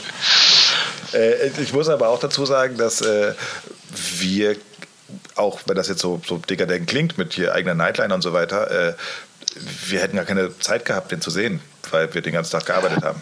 Ja, okay. Ja, aber andere, anderes das, Ding. Das mag man sich vielleicht nicht vorstellen, aber original Grönemeyer, ich kann mich an, ich glaube, Leipzig war es erinnern und wir haben halt so, so Pavillons, die dann aufgebaut werden, ne, über das ganze Gelände verteilt, wie gesagt, alles so Open Airs. Ja. Und da war der Einlass, war noch mal gut, lass es mal 500 Meter entfernt gewesen sein von der äh, eigentlichen Open-Air-Fläche. Hm. Und ich habe an dem Zelt, an dem Tag gearbeitet, direkt sozusagen, wenn die auf diese Fläche kommen, wo dann dieses Open Air halt ist. Und das sind nochmal gefühlt 500 Meter bis zur Bühne halt hin. Und dann werden die Türen aufgemacht. Sind die Leute gesprintet? Die sind gesprintet. Das Ach, waren geil. alte Menschen, zum Teil auch übergewichtige alte Damen. Also die sind gerollatort, nicht gesprintet. Nee, die sind auch gerannt. Und dann kamen die halt an, sind den Weg von dem Einlass bis zu dieser Wiese, also wo man dann halt an die Bühne sehen konnte. Und dann dieser, dieser Moment der Erkenntnis, oh shit, das sind nochmal 500. so, Also, also, also äh, äh, äh, Front Row Headbanger gibt es auch bei Herbert Grönemeyer. Total. Und die Türen werden um 2 Uhr aufgemacht und da kommen erstmal nur 500 Leute. Die hätten gemütlich rübergehen können und hätten genug Zeit gehabt, aber das war egal. Und äh, äh, andere Frage: Hat Herbert Grönemeyer geiles Merch? so, Entschuldigung, das kann ich mir nicht vorstellen. Ich, da- Der hatte noch glaub, nicht das ein gutes Plattencover in Also, seiner ich kann mir das- Karriere. Nein, das war grauenhaft. Es war ganz. Ich kann mir das wirklich, ich kann mir das wirklich nicht vorstellen. Aber so ein Shirt, wo halt so Bochum draufsteht. So, äh, wow. Ja, okay. ist das Ding, wäre der Halt Wahnsinn. dann schon, klar gibt es ein, zwei mit Klassikermotiven, aber die versuchen ja immer an die aktuellen Platten halt ranzugehen. Ja, aber die Klassiker-Motive Oh, sind gibt's- doch auch scheiße. Gibt's, gibt's ein Herbert Grönemeyer-Shirt, wo einfach nur Mensch draufsteht? Bestimmt, aber nicht mehr. Ah, schade. Andere Sache, ich meine, wir haben alle schon in Bands gespielt, manche erfolgreicher, manche weniger erfolgreich. Ich mit Sicherheit noch weniger Konzerte gehabt als du, Friese, aber trotzdem kann ich sagen, bis, also zwischen 18 und 20 hatte ich eine Band als Gitarrist. Und ähm, Sören, du hast ja noch eine Band.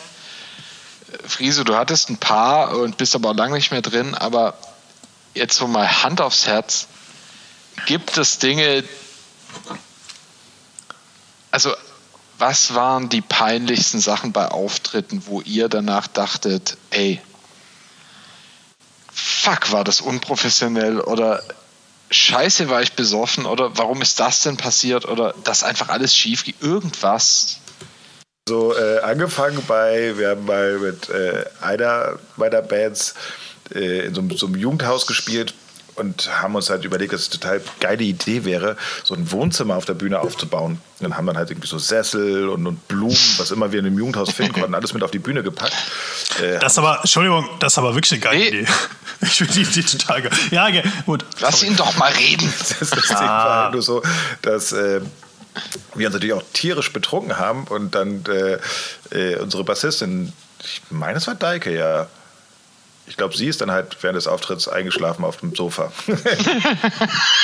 Ja, ist schon mal ziemlich und ein anderes war halt so, wo der Bassist halt schwerhörig war und äh, während des Auftritts immer sein Hörgerät rausgenommen hat.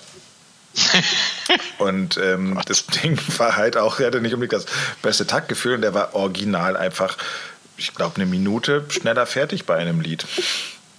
Hat aber alles gespielt. So, aber er war einfach, er war schneller fertig.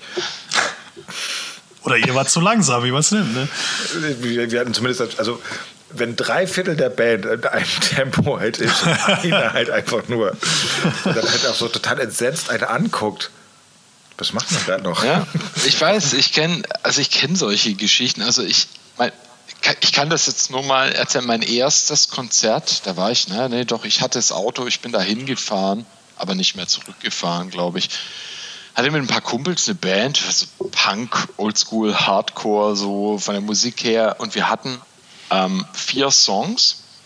Davon war einer ein Cover das war, wenn ich, warte, was war das? Äh, von, weiß nicht, ob das jemand kennt, Negative Approach Can't Tell No One. So ein Oldschool Hardcore Knüppelsong, vier Akkorde. Geiles Ding, kann man sich gut anhören, allerdings nicht von der Band, in der ich damals war. Die anderen zwei Jungs, wir waren nur zu dritt, wir hatten noch keinen Bass. Ja, wollten wir, wollten wir mal, aber hatten wir da noch nicht. Ähm, hatten schon so in anderen Bands gespielt und äh, wir hatten da immer so, so einen Proberaum und irgendwann auch so die Nummer zur Band war die Nummer von diesem evangelischen Gemeindezentrum, in dem wir da halt geprobt haben. Und da hat tatsächlich an einem Samstag jemand durchgeklingelt. Und der Olli, unser Sänger, ist da rangegangen und hat so, ah, okay, alles cool. Und er meinte so, hey Leute, gute Nachrichten, wir haben ein Konzert. Und wir so, ja, yeah, geil, wann? Heute. So, okay, äh, was? Wir haben sechsmal geprobt, wir haben vier Songs, eins ist ein Cover und wir haben keinen Bass. Willst du mich verarschen? Ja, wir können, das geht auch, wir müssen jetzt eigentlich in einer Stunde losfahren. Und du guckst an dir runter, wie du angezogen bist, guckst auf dein Instrument, guckst dich gegenseitig an und sagst so, Alter, echt jetzt? Ich hatte, um das vielleicht zu verdeutlichen, warum das schlimm war, ich hatte so eine Baggy Pants an und ein, ein, ein T-Shirt der Band DFL. Ich weiß nicht, ob die jemand kennt. Das ist so wie alte Beastie Boys Hard Hardcore-Songs. Äh, Time for Living und so, die waren auch auf dem Beastie Boys Label und haben so das gemacht, was die Beastie Boys früher im Hardcore-Bereich gemacht haben. Und auf dem T-Shirt ähm, stand drauf vorne Fuck you und hinten stand irgendwie sowas drauf wie I'm schizophrenic and you. ja, und so musste ich dann da halt in dieses Jugendzentrum fahren und wir waren Klingt, dann. klingt nach so einem EMP-Spruchshirt. Ja, schli- nee, war es nicht, aber es war halt auch schlimm und so hätte ich mich da nicht hingestellt. Und dann sind wir ins Jugendzentrum im nächsten Ort nach Kreilsheim gefahren und haben dann rausgefunden, dass wir Vorband als einzige von Steak Knife sind. Ja, Ah, Also okay. hier Lee Hollis Ja. und Spermbe. Ja, ja, Wo ich cool. dachte so, ich habe auch dem Olli und so, ich so, willst du mich verarschen? Wir sind null vorbereitet, wir spielen hier. Das sind, und da waren 250 Leute oder so. Und ja, wir waren so 17, 18 und ich, ich weiß noch, bevor wir, in der halben Stunde, bevor wir auf die Bühne sind, war ich, glaube ich, 10 bis 12 Mal auf dem Klo. Einfach Ja. so nervöses Pissen. Und dann sind wir auf die Bühne und der erste Song ging, wir hatten halt mit vier Songs haben wir zehn Minuten gefüllt, weil wir halt schon so Oldschool Hardcore Geschraddel hatten und naja, ohne Bass, was man halt dann so macht. Ja, den ersten Song angefangen mit der Gitarre und unser Sänger damals ist halt immer einfach auf der Bühne wie so ein Derwisch rumgesprungen und ist halt losgerannt und ist direkt über mein Gitarrenkabel äh, gestolpert. Das ist aus dem Verstärker so raus. Der, Topbox vom Verstärker von Steak Knife hing so auf der Kante. Ich bin dahin gehechtet, habe das Ding wieder hochgeschoben und habe dann damals noch in breitestem Schwäbisch ins Mikro gesagt, nachdem wir uns sortiert haben, ich glaube, wir fangen noch mal an. Super uncool, ne? so zweiter Song irgendwie so, da waren so ein paar Freunde und Freundinnen, ne? zwei Freundinnen von uns von dem Publikum, die da voll abgegangen sind und meinten so zu mir hochgeschrieben so, hey Uli, jetzt steh nicht so steif da, geh doch mal ab. Und ich so, ja, stimmt. Ich stehe halt mit der Gitarre so unter das Kinn geklemmt da und habe dann gedacht, so, ja, beim letzten Akkord, den hau ich so, so richtig cool in die Gitarre rein. Habe ich gemacht. Dann ist aber leider, hat sich die Gitarre aus meinem Gurt gelöst und ist einfach von der Bühne ins Publikum runtergefallen. Und ich stand, und ich stand halt mit so einem lommeligen Gurt um den Hals, ohne Gitarre da, so, äh, äh, ja, ähm, Entschuldigung, könnt ihr mir bitte meine Gitarre wieder hochreichen? ja, das war der, das war der erste Auftritt und ey, ohne Scheiß, das war so deprimierend. Steak Knife danach waren echt geil. Also Lee Hollis war ein super Frontmann und die haben sich auch null über uns lustig gemacht. Die waren, äh, die waren cool, die haben sich bedankt. Das war echt so, wo ich dachte so, Gott, ich bin euch so dankbar, ihr seid so nett. Das war natürlich völlige Scheiße, aber ey, Ja, aber so hat jeder angefangen irgendwie, ne? Also das, du, Lieb, Lee liebe ich ja. Also der ist. Äh, super Typ, ja. Ich hatte. St Spermbirds waren die erste Band, die ich live gesehen habe. Also die nicht bei uns aus dem Dorf kam und wo ich extra irgendwo hinfahren musste. Und äh, ich glaube, fast 20 Jahre später war ich dann mit denen selber auf Tour und das war halt für mich total abgefahren. Das war so eine, so eine kombinierte Use of Today Spermbirds Tour. Ähm, sollte noch eine dritte Band dabei Package. sein. Ja, da war- es sollte noch eine dritte Band mit dabei sein. Das sollte alles irgendwie so eine Return. Rikers. Ja, also das war alles irgendwie so ein bisschen auf äh, äh, alte Zeiten äh, Ja. aufgemacht. Ähm, hat aber alles nicht so gut funktioniert. Blieb dann auch nur bei Use of Today und Spermbirds. Use of Today, die eigentlich einen Nightliner gebucht hatten, dann aber irgendwie das alles durchgerechnet haben und gemerkt haben, so, meh, das machen wir lieber nicht. Wir nehmen lieber einen Sprinter und versuchen privat bei Leuten zu pennen, damit irgendwie wir noch Geld überbehalten. Und daraufhin war auf einmal ein Sprinter zur Verfügung, weil das war so kurzfristig zu einem halben Preis und äh, äh, eine Nightliner zur Verfügung für so, so einen halben Preis und Spermbirds sich halt einfach gedacht haben so, ach so auf unsere alten Tage, dann, dann nehmen wir den. Also wenn wir so nur die Hälfte zahlen müssen, klar, gib her das Ding. Das war eine fantastische Tour und ich, ich habe irgendwann mal abends im Bett gelegen und hörte dann halt so Lee Hollis, diesen, diesen Typen, den ich halt seit meinen Teenage-Tagen halt immer so, so heraufgeschaut habe. The New Guy, The Merch Guy. I like him. He's funny. Du sitzt halt wirklich so, so in diesem Bett halt drin und hast so ein dickes Grinsen im Gesicht. Also ganz, ganz Der ist ein geiler Typ, ja. Hammer. Also Ich- macht. Ich habe ein paar Jahre in Saarbrücken gewohnt und war dann nach dieser Erfahrung, die ich gerade geschildert habe, Karate das habe Club ich Meier. im Karate Club Meier. Ich meine, das war eine, ne, ich war da so drei Jahre in Saarbrücken, ja, so um 2005 rum, Mitte meiner 20er irgendwie so. Und ja, da steht halt Lee Hollis hinter der Theke und ich bin da, ich bin da dann auch nicht so souverän, also ich bin da dann doch so viel Fanboy, dass ich da voll ehrfürchtig bin. So ist das da nicht. Du kannst dich mit dem unterhalten, das ist ein ganz normaler Typ hinter der Theke, aber es ist halt fucking Lee Hollis, ne? Und, und Er ist, er ist kein normaler. Ist der, Entschuldigung, Entschuldigung, da, ist der dann da, ähm, äh, gehört ihm der Laden oder ist der da? nee, selber nicht. angestellt. Nee, Okay. nee, Ja, okay. der ist, Okay. nee. Alles klar. So, das, ist- das ist halt so geil, weil der Laden kann manchmal richtig voll sein, dann ist es echt stressig. Und Der kann auch krass arm. asozial sein, der Laden. Und Das, dann ist ist er auch halt nicht. gestresst und ist wirklich, also äh, der ist ein richtiger Wichser zu den. Leuten dann. Zu, Ist ja, halt der also Wichser. Und dann richtig drollig wird es halt, wenn dann so eine Bestellung halt kommt mit so, ja, also ich hätte gerne irgendwie so einen Sekt auf Eis mit Erdbeere. Äh, ja, mach mir für mich nochmal so zwei Cuba Libre. Äh, ich nehme eins von den Bieren, ich nehme eins von den Bieren. Und dann siehst du halt schon, wie bei ihm so, so die, die Halsadern sozusagen so leicht. Er hat jetzt nicht, sage ich mal, da die dann- Dienstleistungsmentalität. Das, das nicht. Aber die Krönung ist dann halt so, wenn er dann halt so das Ganze im Kopf halt so durchgeht und auf einmal halt so vor sich hinflucht und seine Lesebrille rausholen muss, um sich das Ja. alles aufzuschreiben. Das ist ein Traum.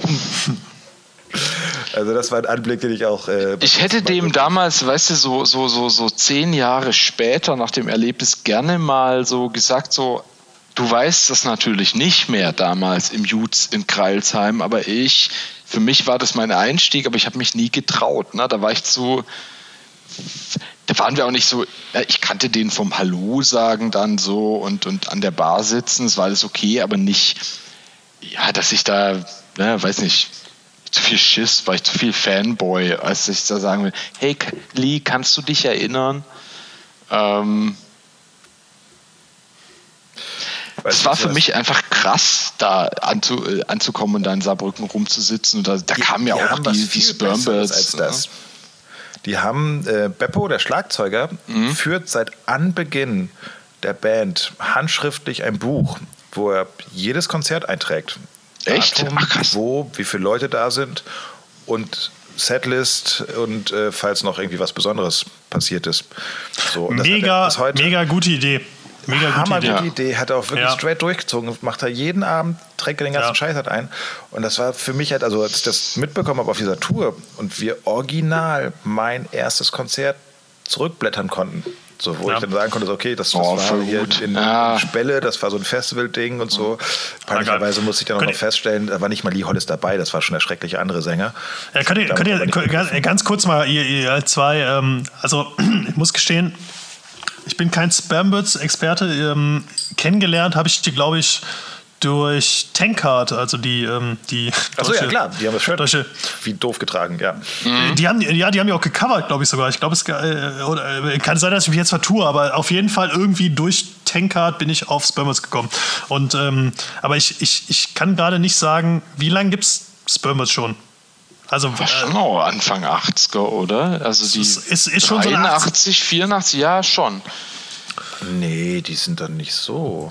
Ich meine, Doch, der, der ist Anfang der 80er, war der als GI in Kaiserslautern stationiert. Da gibt es auch, da hat er ein ich habe ich hab ein Buch von dem, äh, Driving in a Dead Man's Car, so, der hat ja viele so Kurzgeschichtenbände. Und der ist Anfang die, der 80er nach Kaiserslautern gekommen als GI und die haben mit den Spermbirds noch während der GI war ähm, Stimmt, angef- 83. 83, ne? 83. Hat er angefangen, Songs zu spielen und die hatten, die hatten einen Song auf ihrer ersten Platte, der hieß Americans are cool, Americans are cool, fuck you. Und die sind, die mussten dann, das ist die beste Geschichte in diesem Buch, wo, wo dann sein Corporal oder sein Lieutenant gesagt hat, hey, dann spielt doch mal bei uns, wo, äh, wo er dann, wo er dann sagen, wo, wo, das ist auch das ist ein super Buch, kann ich nur jedem empfehlen, weil das ist ein guter Geschichtenschreiber, super Typ. Aber er beschreibt da halt so ein bisschen autobiografisch, wie er dann halt natürlich nicht singen kann, Americans are cool und fuck you, ne, so mit diesem, sondern wo er sich dann so drum rumwindet und immer so was singt wie Americans are cool, wuhu, auf der Army Base in Kaiserslautern, ne, so mit schon Musik, die mehr scheppert, als es dort erlaubt ist. Super gut. Ähm, ja. Habe ich, glaube ich, nur einmal, äh, wenn überhaupt, also doch, nein, was heißt wenn überhaupt, aber ich habe die, glaube ich, einmal gesehen im ähm, Sonic Ballroom sogar. Ich, ich habe die Spermbirds tatsächlich nie gesehen, ich habe immer nur Steak Knife gesehen. Ne? Ja. Also tatsächlich. Also ich meine, dass ich mal, aber ja, okay. Ja, aber sorry, zweite, zweite, ich muss das noch, ich, vielleicht muss ich mir das auch einfach mal von der Seele reden. Nach dem ersten Konzert war das zweite, nee, das zweite war unscheinbar und das dritte, was wir damals mit meiner Jugendlichen, das war eine Mischung aus Oldschool, Hardcore aller zwischen Youth of Today und Yuppie Side und ein bisschen Street Punk und ja, leider auch noch dem ab und zu mal so ein Ska-Part drin. Das hat man damals. Ei, als, ei, ei, ja, ich oh. weiß, es tut mir Uli, leid, das hat man ey. damals halt gemacht. Nein. Man hat da reingebrettert und reingegrölt. Hat man nicht gemacht. Und dann nee, hat man, man uns. Bei uns in der schwäbischen Provinz hat es einfach zum guten Ton gehört. Ah. Jeder Hardcore-Punk-Hit hat einen Ska-Part. Das war einfach Irgendwer nee. hatte halt eine Trompete und hat da. Nee, es war ohne Trompete. Es war, okay, da muss ich sagen, da will ich jetzt nicht den qualitativen Vergleich ziehen. Aber, aber okay, es war eher Operation Ivy Ska als okay, okay, okay, äh, okay, okay. Tröten-Ska. Ja, okay. So. Ja, okay, gut. Okay. Aber da, zweites oder drittes Konzert, da haben wir gedacht, das war in so einem politischen, äh, politisch angehauchten Jugendzentrum, ne, wo da wollten wir schon auch ein Statement setzen und oh Gott, das ist, ich weiß gar nicht, eigentlich sollte ich das nicht erzählen. Das ist einfach, ist nicht schlimm, aber das ist so das, wo ich selber, kennt ihr das, wenn man vor sich selber Fremdscham hat? Wir wollten halt einfach provokant auftreten und wie gesagt, wir ja. waren so zwischen 17 und 19. Wir haben äh,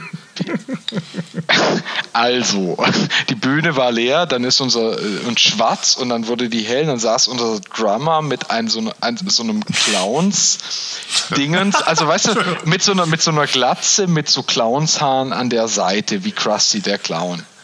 Und einem Hitlerbärtchen angeschminkt und hat einen Marschrhythmus auf dem Schlagzeug gespielt. ähm, äh, okay, es wird, es wird halt noch schlimmer. Ähm, äh, dann, dann haben wir halt, ähm, wir haben ja gesagt, wir, das lassen wir den so zehn Sekunden machen und dann marschieren wir so dazu ein und nehmen uns unsere Instrumente. Wir haben uns dann aber schon, weil wir schon gemerkt haben, das Publikum steht mit verschränkten Armen da und da sitzt der arme äh, Ulles äh, mit, mit mit den Haaren und dem Hitlerbärtchen spielt er den Marschrhythmus und haben uns hinter und wir vier anderen haben angefangen zu diskutieren, ob wir das wirklich können. Da hat er zwei Stunden, äh, zwei Minuten so diesen Marschrhythmus gespielt. Ich habe irgendwie gesagt, Leute, das können wir dem armen Jungen auch nicht antun. Wir gehen da jetzt raus und und wir hatten uns halt auch alle und wir waren halt schon so, wir hatten alle halt damals nicht, weil wir Nazi-Glatzen, wir hatten halt einfach abrasierte Haare, so Hardcore-Szene halt, und hatten aber auch alle Hitler-Bärtchen rangeschminkt. Oh Gott.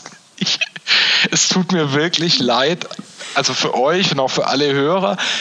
Das, wir waren natürlich auch ultra links und so und wir wollten provozieren und nicht mal das ist uns wahrscheinlich damit gelungen. und dann sind wir auf die Bühne und der erste Song lief noch, nachdem halt zwei, drei Minuten dies, unser Drummer völlig verloren da saß. Naja, und dann ging der zweite Song, ja, und dann hatten wir, der erste Song war einfach nur so ein Hardcore-Geknüppel, eineinhalb Minuten. Der zweite Song war dann so, da hatten wir uns geile Gitarrenmelodien, sowas wie Twin Leads überlegt und mhm. der andere Gitarrist, also ich habe damals, das könnte ich heute nicht mehr, damals war ich besser, habe die Songs eigentlich geschrieben und der hat halt einfach den, die, Melo die Gitarrenmelodie in einer falschen Tonart gespielt so dass das natürlich einfach, wenn du halt deine Akkorde spielst, einfach echt schlecht klingt. Und ich habe immer so versucht, der war so vertieft in sein Griffbrett, ne, weil wir halt nicht so gut waren. Und ich immer so, ey, Armin, Armin. Und er hat nichts gehört und war völlig vertieft in seine falsche Melodie. Dann ist unserem Sänger, der halt wie, wie immer wie ein Bekloppter über die Bühne gerannt, das Mikro runtergefallen, ist unter die Bühne gerollt. Er ist hinterher und ist einfach unter der Bühne geblieben für den Rest des Songs. Und wir standen mit unseren Hitlerbärten und unseren Weißt, und danach habe ich auch gefragt, so, Olli, was war da los? Und er so, boah, Alter, das hat sich so scheiße angehört. Ich habe mich einfach nicht mehr rausgetraut. und wir saßen, Also- ich weiß das noch, wir saßen danach an der Bar und es war ein Konzert mit, da war eine, eine Band aus, ja, okay, oh Gott, jetzt kommt, ne, da war eine US-Band, wir waren da Vorband für eine US-Band und eine israelische Band und wir haben halt mit unserem Hitler, oh Gott, es ist einfach nur schlimm und wir saßen völlig zerstört an der Bar und dann kam jemand, der so aus dieser Schwäbisch-Haller Hardcore-Szene lang dabei ist, der hat uns einfach so, ja, ich weiß, wie ihr euch fühlt. Manchmal ist einfach alles nur Scheiße. Und ich weiß noch, dass ich dann dachte, dass ich dann völlig, ich war 17, völlig entnervt gesagt habe, und ich habe morgen auch noch Mathe-Klausur. Ja. Ist das Punkrock? Nein. Aber eine Ja. gute Story. Ja, aber Pi- also okay, das und dann habe ich gesagt, ich werde DJ ist okay, aber Musik machen, ich glaube, ich bin raus. Ah, das ist fantastisch. Das, das war das. Wow. wow. Ja, oh Gott, ich, ich, ich verneige mein Haupt, da komme ich nicht. Ja, ich auch. Absolut. Ich, ich fühle das so richtig. Aus gerade so das fühl, so, äh, wisst ihr, wie sich das danach angefühlt hat? Also du Nee, fühlst Das weiß ich wirklich nicht. ich auch nicht. Also ich. Oh, ich, eine, nee, das, oh Gott, ich, ich, ich, ich, ich, ich bin froh, dass ihr das nicht äh, nachempfinden könnt. Wir haben in der Zeit gab es, damals war ja die CDU, gerade in Süddeutschland, die, die, die krasseste Nazi-Partei, die es gab. Da gab es noch keine AfD und so und die ganzen anderen Rechten waren irgendwie so eher so unter 5 Prozent. Bei uns in Baden-Württemberg war das halt schon, ähm, da, da, da stand die CDU auf dem Marktplatz und hat völkische Liederbüchlein verteilt. Das war wirklich so. Und auch das haben wir leider zu unserer Show, die nicht sehr überlegt, also wir waren natürlich dagegen, aber wir haben, ähm, oh Gott, schon so ich weiß zwei nicht, drei Songs rezitiert. Nein, wir haben, wir haben, ähm, wir haben vorher auf dem Marktplatz so ein Liederbuch in Anführungszeichen ergattert und haben das dann dort versteigert für jemanden, also an jemanden, der mit, der auf die Bühne kommt und mit dem wir spielen das Lied und jemand singt es. Und dann kam jemand, der war so um die 50 und ich glaube tatsächlich, dass es ein Zivilpolizist war. Das, Das klingt, Entschuldigung, äh, bis zu dem Zivilpolizist klang das schon so furchtbar. Nein, das war, Aber- das war so ein Typ, aber- 50 Jahre im Lederblouson und so sahen bei uns Ja, das die macht's jetzt- Zivilpolizisten, die, die haben nur das- Gras gesucht. Was anderes Das macht es jetzt nicht besser, aber, aber Entschuldigung, äh, bis, bis, du das zum, bis zu dem Zivilbullen-Ding habe ich schon gedacht, was ist das denn für eine Idee? Ihr habt irgendeinem Typen gesagt, ey, komm mal auf die Bühne und rezitier jetzt aus dieser CDU. Äh, äh, Bibel hier. Ja, äh, sorry. Okay, der Song war schwarzbraun, war die, äh, ist die Haselnuss. Und wir haben natürlich diesen ironischen, das haben wir da. Also, wir wollten deutlich mehr. Du sprichst immer von sowohl Ironie bei dieser Geschichte. Nee, das, aber, nee, Moment. Wir wollten damals als Jugendliche, wir wollten sowohl politisch als auch musikalisch zehnmal mehr, als wir konnten. Und dieser Abend war sozusagen die Krönung dieses, wo wir uns danach auch dann einfach aufgelöst haben, weil ich habe gesagt, ich kann, Weil der, der bayerische, äh, der, der, der baden-württembergische Verfassungsschutz euch auch dann auf dem, auf dem Schirm hatte. es war einfach nur schlimm und man, ich, ich, ich, ich, wie gesagt, das ist 23 Jahre her jetzt und ich, ich schäme mich immer noch und ja, aber das, war, das war Punk in der schwäbischen Kleinstadt. Ja. Was ich, was ich jetzt viel interessanter fände, also sogar noch interessanter, als dass du davon erzählst, wie du diesen Auftritt gehabt hast, ob es Menschen gibt, die erzählen, also das schlimmste Konzert, auf dem ich war, das war in meiner Jugend. Da sind, da sind so Hitler-Clowns auf die Bühne gekommen. hat er halt so einen Marschrhythmus gespielt und, und der und der Sänger hat sein Mikrofon unter der Bühne verloren und, Und dann dann kam weg. der auch gar nicht mehr davor. Und äh, also wir waren uns nicht so sicher, ist das jetzt irgendwie so versteckte stand, Kamera? Oder? ich weiß es noch, da standen etwa 100 Leute und nach jedem Song, auch da hatten wir, da hatten wir nicht mehr vier, da hatten wir Aber sorry, Uli, Uli, Uli, Uli. Uli, 100 Leute? Also krass. Naja, da waren, da waren halt, die waren ja nicht wegen uns da, sondern wir waren die lokale Vorband. Ah, okay. Leider. Da haben sich die Leute auch, da standen halt 100 Leute, davon 80 mit verschränkten Armen. aber du- aber du so hast schon immer- geklatscht. Aber du hast schon immer so große Shows gespielt, ne? Also ich meine, ich habe auch schon mal vor äh, zehn Leuten gespielt, ne? Das, das, Hab, das, haben wir auch, das, nee, wir haben, ähm, also dadurch, dass das halt beides Male über Connections ging, die haben halt irgendeine Band gebraucht. Und die haben gesagt, ihr seid eine Punkband aus Hall, jo, könnt ihr Ah, okay. machen. Ja, ja. Hey, Schwäbisch Hall, das war jetzt halt nicht die Bronx, das war nicht Berlin, das war nicht Hamburg, das Schanzenviertel, das war halt Schwäbisch fucking Hall, da ist so, ähm, Auf diese Steine können sie bauen. Entschuldigung, sorry. also das war, ähm, Bleiben. Ja, das war eine, eine schwierige Zeit, sag ich mal. Also vor allem für die Leute, die sich das anhören mussten. Wir hatten auch, wir hatten fünf Konzerte oder so, ne? Wir, wir hatten auch sowas mal vor 15, 20 Zuschauern, was ja, auch in einem Desaster geendet hat, äh, weil dann, dann Aber hattest du, Veranstalter, da war exakt kein zahlender Gast. Das ist geil, das hatte ich tatsächlich noch nie. Also ah, wir hatten, wir hatten keinen hatte ich noch nie. wir hatten halt auch nicht nachgedacht. Wir hatten zu dem Konzert, weil wir dachten, das läuft nicht so gut. Wir hatten ganz, ganz viele billig Six- Six-Packs. Germania-Pilzen. Und das war damals das billigste. Oh Gott, der Name ist. Oh Gott, wie viel Das gibt's aber, das kenne ich aber. Ja, Ja. das, das, ist, das geht gar nicht, aber das kenne ich auch. Das habe ich auch schon mal. Ich Es auch schon mal getrunken, leider. Ja, das war, wir waren halt scheißenarm, ne, irgendwie so. Und wir haben gesagt so, hey, wenn die Leute schon nicht kommen, wir stellen, wir haben vor unserer Bühne als Vorband einen riesen, so einen Turm aus so Sixpacks, aus so billig Sixpacks von, ja klar, dann muss das Bier natürlich auch noch Germania heißen. Wir waren echt nicht die Schlausten. Aber war, war Saufen auch Headliner dann bei dem Abend, oder? Ja, saufen. Oh, Saufen waren an dem Abend richtig gut. Aber ey, Friese, wir haben da jetzt gerade viel erzählt, aber ha- hast du sowas, also ich meine, du musst jetzt nicht irgendjemand in die Pfanne hauen, so, aber hast du solche, solche, solche Fauxpas und solche, solche dämlichen Situationen, die dann so, so, so, so äh, äh, skurril Dinge, wo einfach sowas passiert? Hast du das auch bei den Bands, mit denen du, ob das jetzt Grönemeyer oder Turbostart waren, gibt es da auch so Sachen, wo du sagst, so, da, da waren Dinge einfach unfassbar lustig und niemand konnte was machen in dem Moment?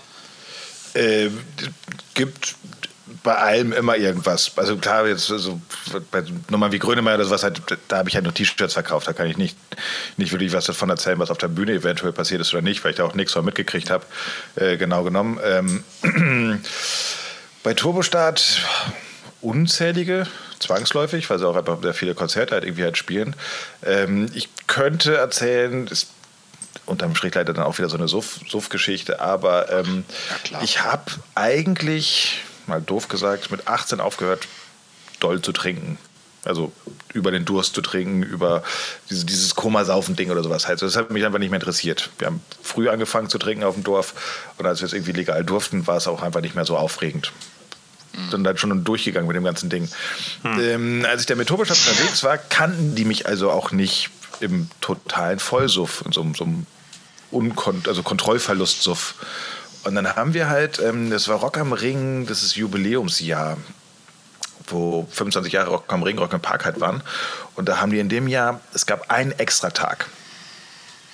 Da haben dann, äh, ich glaube, wir haben in Nürnberg angefangen, da haben wir den Donnerstag Eröffnungstag und da war dann äh, Rage Against the Machine, war ein Headliner. Äh, und es sollten noch zwei andere Bands spielen.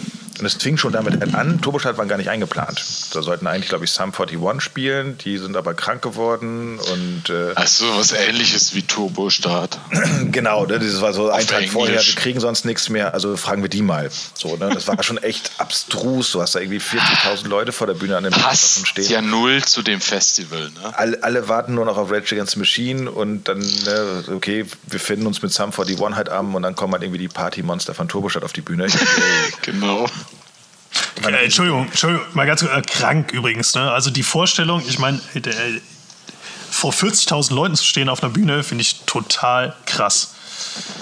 Ähm, War wahrscheinlich auch für Turbostadt krass. es, und Ne? es waren, glaube ich, auch bestimmt irgendwie 50 in dieser Menge, die es nicht doof fanden. So. ja, ja, glaube ich. Aber also das, das, das ist halt so, ne? Ähm, weil das, ich meine, das sind, so deine, das sind so deine Jungs und wahrscheinlich ist das für die ja auch total äh, äh, abgefahren gewesen, oder? Also ich, ich meine. Die waren halt Okay, aber was ist passiert? Ja, sorry, ich wollte es nur, ich wollte es nur mal Genau, ganz also kurz. Die, die eigentliche Geschichte, um die es nachher dann geht, ist dann aber Rock am Ring. So, also dann zwei Tage später. Das ist also so ein, so ein Wanderzirkus. Äh, dieses Mal dann aber halt mit dem vollen Line-Up. Race Against Machine sind zwar immer noch Headliner, aber es spielen auch unter anderem halt so Jay-Z und äh, ähnliche Geschichten. Und ähm, aus unterschiedlichsten Umständen trinke ich sehr viel und esse sehr wenig. Und äh, habe halt genau dieses, dieses Kontrollverlust-Ding. Also bin weit über meinen mein Durst hinaus wirklich richtig doll betrunken. Ähm, Gott sei Dank, wie ich dann im Nachhinein so erfahren habe, äh, nicht unangenehm. Also ich werde weder aggressiv noch bin ich, äh, habe ich Leute belästigt im klassischen Sinne. Ich war eher so allgemein unterhaltend. Äh, unterhaltend. Okay. Dann gab es halt diesen Moment, wo äh, Rage Against the Machine haben die Bühne komplett abgesperrt. Das durfte niemand drauf. So. Keine Bands, äh, keine, keine Besucher in irgendeiner Form. Das hieß dann, und das hat sich dann ziemlich schnell rumgesprochen, ähm, dass auch Jay-Z und Beyoncé waren mit dabei, auch nicht drauf durften. Und bei Rock am Ring auf dem Originalgelände gibt es ja diese Tribüne an der Seite von der ähm, äh, äh, von, von, von der Hauptbühne, wo dann halt lauter Oben, oben so die, ja. ja. oben das Ding. Da haben dann halt irgendwie so Labels und Zeitschriften, die haben halt so ihre eigenen kleinen Minibars. Da kriegst du nochmal extra Bändchen, damit du da umsonst trinken darfst. Da hängen halt alle rum. Das ist nochmal so ein, nochmal geiler als eigentlich der Backstage, weil da ist alles noch umsonst. Und ähm, auf einmal, als dann irgendwie klar wurde und so im Flurfunk das sich rumsprach, dass ähm, Jay-Z mit Beyoncé jetzt auch gleich auf die Bühne geht, weil die äh, auf die Tribüne geht, weil sie nicht auf die Bühne dürfen, aber halt Rage Against the Machine gucken wollen, waren alle ganz doll aufgeregt. Das ist so, so wurde mir das nachher dann zugetragen. Und stehen da und warten darauf, dass gleich Jay-Z und Beyoncé kommen. Und dann irgendjemand aus dem Backstage so durchfunkt, so, hey, die gehen jetzt los, die kommen gleich. Und alle schon so, huhu, gleich kommen die Megastars. Und es gab halt so einen kleinen Aufgang zu den Tribünen halt hoch und da war so ein, wie so Fliegengitter, also so, so, Bändchendinger halt so runterhängen. Und vom Timing her, der Moment, wo auch Beyoncé und Jay-Z äh, hätten auftauchen können, bewegt mich halt dieses Fliegengitter, anstatt aber diesen Menschen komme ich da halt rein. in diesem Fliegengitter so verheddert, so da direkt mit kämpft, dass er da rauskommt. So, und dann so Mega der Slapstick. Pute, puterrote Nase von der Sonne, die den ganzen Tag auf mich runtergebraten hat. Naja, direkt hinter mir aber kommt dieser Tross mit Beyoncé und, und, und Jay-Z. Und die sind aber so umgeben von so, halt so bulligen ähm, Security-Leuten. Und rennen, also wie, wie so eine Walze im Prinzip, laufen die eigentlich über mich halt, halt rüber. So, das kann man sich so comichaft halt vorstellen. Das ist dann der Schlaghansel, der da rumläuft und auf einmal so diese Staubwolke, die einfach nur so, so, so drüber rast. In diesem an mir vorbeidrängeln habe ich mir aber zumindest eingebildet, vielleicht war es auch tatsächlich so, mittlerweile bin ich mir nicht mehr ganz sicher, aber in dem Abend war ich mir sicher, habe ich Beyoncés Hand berührt. Und das war für mich ein, ein Hilfeschrei, dass dieser goldene Vogel aus seinem Käfig befreit wird. Gold- Ja, Und, ja. und ab dem Moment war es meine einzige Mission, für den Rest des Abends und der Okay, für den Rest des Abends, aber dann seitdem nicht mehr. Das möchte ich einmal klarstellen. Nee, irgendwann bin ich ja auch mal wieder nüchtern geworden und aufgewacht. Okay, gut. Aber äh, ich Beruhigt. halt Beyoncé aus den Fängen von Jay-Z befreien. Mm, Aber Hattest du eine Frage, die für mich jetzt persönlich wichtig ist? Hattest du ein Hitlerbärtchen angeschminkt? Nein, Ach, tan tatsächlich nicht. Aber das. Äh, Hattest du nicht die Eier zu oder unterhaltsam. Nee, also, ja, das ist mega. Ist, Aber ich stelle mir gerade äh, so äh, vor, wie du während dem Konzert Jay-Z so über diese Brüstung schubst, der dann auf der Bühne landet und du äh, äh, Beyoncé dir schnappst und mit der so durch die Securities durch. und Na, unten fängt Je äh, Zack de la Rocca von Rage Against the Machine total an rumzukeifen, weil jemand auf seiner Bühne ist. So ungefähr, ja. Aber es, ist, äh, es war schon sehr abs abstrus. Es gab da irgendwie während dieser Suche einen Moment, der mir dann auch, also ich, ich habe das alles im Nachhinein erst erfahren, am nächsten Tag. Das hatte ich halt eben seit, zu dem Zeitpunkt, glaube ich, seit 18 Jahren nicht, dass ich so, so einen Filmriss halt hatte. Ähm, wo äh, auf dieser Tribüne, es, es gibt da auch eine Warner-Loge. Und damals war Turboschalter halt noch bei Warner. In dieser Warner-Loge ist aber nichts los. Da gibt es ein dickes Buffet, ähm, es gibt auch Getränke, aber irgendwie ist es halt uncool, da hängt keiner rum. Und ähm, da kam es dann halt, dass ich äh, auf meiner Suche nach Jay-Z und, und Beyoncé Ja. Entschuldigung. hab ich Jay-Z, Beyoncé, ich wollte noch mal kurz mit euch quatschen. Ähm, ich habe da eine Idee. Ja, ich habe die ganze Zeit auch Leute an, an, angequatscht. Halt. So, habt, habt ihr die beiden gesehen? So, ich, Äh, hast du Jay-Z? Ich habe mit dem noch hier. Äh, äh, Und da habe ich unter anderem äh, eine, eine gute, gute Frau von, von Warner, die, die Anke, die für uns halt auch zuständig war, halt getroffen und habe die halt auch angehauen. Und die stand da halt so mit so zwei, drei Leuten, die ich jetzt nicht zwangsläufig halt konnte, äh, kannte. Und einer davon äh, wollte wohl dann, um sich von meiner äh, Person zu entledigen. Äh, Zu genau, hat dann distanzieren. gesagt, so, ich, ich, ich gehe meine Toilette suchen und hat sich halt dann, äh, wollte sich halt so da rausziehen. Das war für mich aber dann eher so ein, du suchst eine Toilette, äh, kein Problem, da vorne ist die Warner-Loge. So, da ist nie irgendjemand. Im Endeffekt bezahlt Scheiß da die einfach öffentliche rein. Toilette für Rock am Ring hier oben. Da kannst du hingehen, da gibt es keine Schlange, kannst du noch was zu essen mitnehmen. Ne, hier ist mein Tipp von dir, äh, ich weiß nicht, wer du bist, aber geh da einfach da mal hin. Wie ich dann erfahren habe am nächsten Tag von Anke, War es Hermann Warner? ja, das war der Warner-Chef. ja, genau. Voll gut. So, der, der, der hat sogar so einen, ich habe den Namen schon wieder vergessen, es gab Stark. also diverse bescheuerte Situationen mit dem. Er hat so einen deutschen Namen tatsächlich auch gehabt. Das war so ein Geschäftsmensch halt so. Jürgen so, Warner. dieser ganze Jürgen Warner. sich nur mit solchen Geschichten halt durch, wie so episodenhaft ich immer irgendwie bei Leuten aufgetaucht bin auf der Suche nach Beyoncé so, und, und solche Sachen gemacht habe.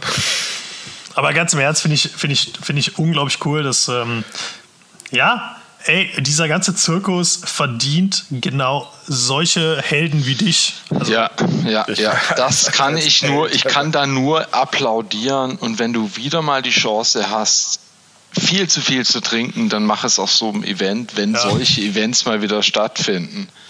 Weil ganz im Ernst, äh, nichts gegen Warner und nichts gegen Jay-Z und äh, aber scheiß auf Warner Ah, doch, und schon scheiß, was gegen Warner. scheiß auf äh, äh, Balkon bei Rock am Ring. Ich Die bin Leute Team sollen sich gerade nicht so geil fühlen und ja, genau, ich bin, ich bin EMI. Fuck off. Also ich, da muss ich meine Lanze brechen für die, für die Logen beim, beim Rock am Ring, weil ich habe auch auf dem Rock am Ring als Mercher gearbeitet. Äh, Ich bin ganz froh, wenn man halt schon da halt hin muss, dass ich nicht in den Pöbel rein muss. Uli, hast du nicht mal, Das ist der Boden. Ah, ja, ich, ja, ich habe vor du hast mal 20 Licht, Licht gemacht bei, äh, bei Oh, ich war vor 20 äh, Jahren, ist, am Anfang vom Studium war ich zwei, drei, drei Jahre am Stück bei Rock am Ring als Stagehand. Ist natürlich das unterste Level. Du gehst auf die Bühne und jeder kann dich anscheißen und zusammenfalten und dir sagen, was du jetzt hier an Kabeln auslegen, zusammenrollen oder welche Kisten du von A nach B schiebst. Ja. War aber okay. Habe ich drei Jahre gemacht. Es war immer so eine Crew ähm, von 40, 50 Leuten, die auch, wir hatten auch so ein Night, es war kein Nightliner, es war einfach nur ein Kojenbus, ein sehr enger. Wir haben es als Das Nightliner Nightliner. bezeichnet. Hatte damit, aber das war halt, da waren halt dann so 30 Leute drin. Wir hatten zwei Nightliner, jeweils 30 Leute. Das waren nur so da war kein Luxus, das waren einfach nur Schlafkojen und sonst nichts. Mit diesen Bussen sind wir auf Tour. Äh, ja, wir auch. Und das Team, also diese Leute, die Stagehand-Crew damals vor 20 Jahren bei Rock am Ring, ich sag mal so, das war vom Typ her so junger Mann zum Mitreisen gesucht. Also das war dann schon, da waren ich und so eine Handvoll andere Studenten, die, weil sie irgendjemand kannten, da irgendwie drin waren und ja, und abends ging halt der Hut rum und die Leute haben halt, ja, was weiß ich, halt einfach die Kohle, die sie am Tag verdient haben, reingeworfen für was weiß ich was für Drogen. Dabei war das echt ein harter Job, ne? 14, 16 am Stundentag, echt schaffen ne? und so richtig anpacken. Und du durftest halt so ins Catering, da wo auch MTV und so, also weiß nicht, es war nicht die Loge, aber das war halt so das, wo so die ganzen Journalisten und so und, und die ganzen Backliner von den Bands auch hingegangen sind. Also das war dann noch einigermaßen luxuriös. Das erste Jahr war scheiße, da war so Alanis Morissette und Lenny Kravitz und so, war so dieses klassische Rock, Radio-Rock-Level und dann hat Rock am Ring aber so ein, so ein Image-Switch gemacht und im Jahr danach, das weiß ich noch, da waren Headliner waren Maiden und Metallica und an, als Maiden an dem Abend, Freitagabend, äh, Headliner waren, waren vorher ähm, Ozzy Osbourne, davor System of a Down und davor Bad Religion. Also das war ein echt guter Abend. Und die haben dann Leute gesucht, die Front of House von den Türmen, die halt die, die Lichtspots bedienen können. Und die Voraussetzung war halt, dass du Englisch sprechen kannst. Ja, da waren halt wir vier Studenten übrig. Äh, und dann stehst du ja mit dem Headset und machst halt den ganzen Tag, also wenn es hell ist, machst du nichts, kriegst aber 50 Euro oder so am Tag mehr damals. War ganz entspannt. Und dann haben wir das gemacht. Und wir haben das noch bei System of a Down gemacht, nee, bei Ozzy. Und dann kam Maiden und die hatten ihre eigenen Lichtleute und die haben noch nicht, die kamen da hochgestiefelt, haben noch nicht mal mit uns geredet, sondern haben nur so mit so einer, so einer wegwischenden Handbewegung einfach uns angeguckt, so nach dem Motto, aus dem Weg. Hat dazu geführt, wir haben dann gefragt, hey, können wir hier oben bleiben? Die so, ja klar, aber geht uns nicht auf den Sack. Die haben die Spots bedient und wir saßen da, vier Leute, irgendjemand hatte was zu rauchen dabei. Und wir saßen dann da oben mit der besten Sicht, die ich jemals auf ein Maiden-Konzert hatte. 2002 war das, glaube ich. Vorne am Geländer, am Front of House Tower, 80 Meter vor der Bühne. Und ich dachte so, geht ganz gut. Aber, ähm, hey, wie gern, jetzt kommt vielleicht die allerletzte Frage, wie gern auf einer Skala von 10 bis 11 und 10 ist sehr gut und 11 ist die richtige Antwort, würdet ihr gern mal wieder in der Frieda Bar auflegen? Und da hängen die letzten Leute an der Theke? Wie schön von, wäre das? Da gibt es von mir eine solide 12. Da wollte ich auch sagen, irgendwie so wie, wie 12 oder so.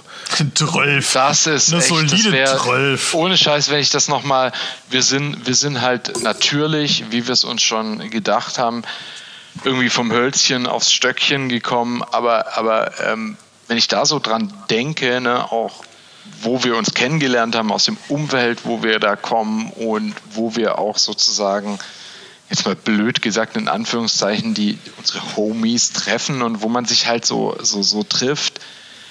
Mir fehlt das einfach echt krass. Und ich hatte die ganze Zeit, während wir heute Abend gequatscht haben, äh, manchmal äußerlich, aber zumindest die ganze Zeit innerlich so ein, so ein, so ein, so ein, so ein debiles Grinsen irgendwie im Gesicht, weil zumindest ey, wenn es schon nicht live geht, irgendwie, das ist nicht das Gleiche, hier einen Podcast sozusagen voll zu quatschen, aber hey, man muss auch irgendwie ein bisschen nehmen, was kommt, aber mir fehlt's. Ne? Das merke ich auch. Nachdem wir hier jetzt lange geredet haben, ich fand's super cool.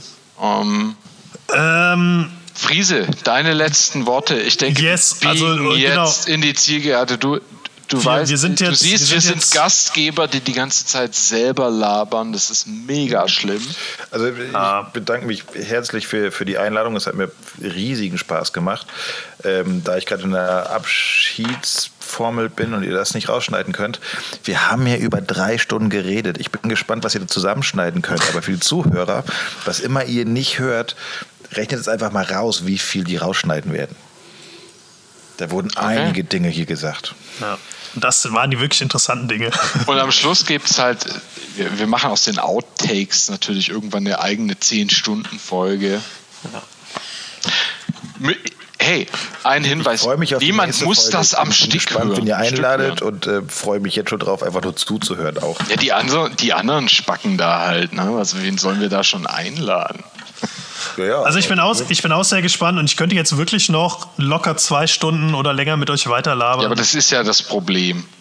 Aber ich glaube, dann würden auch irgendwann äh, die Hörerinnen abschalten.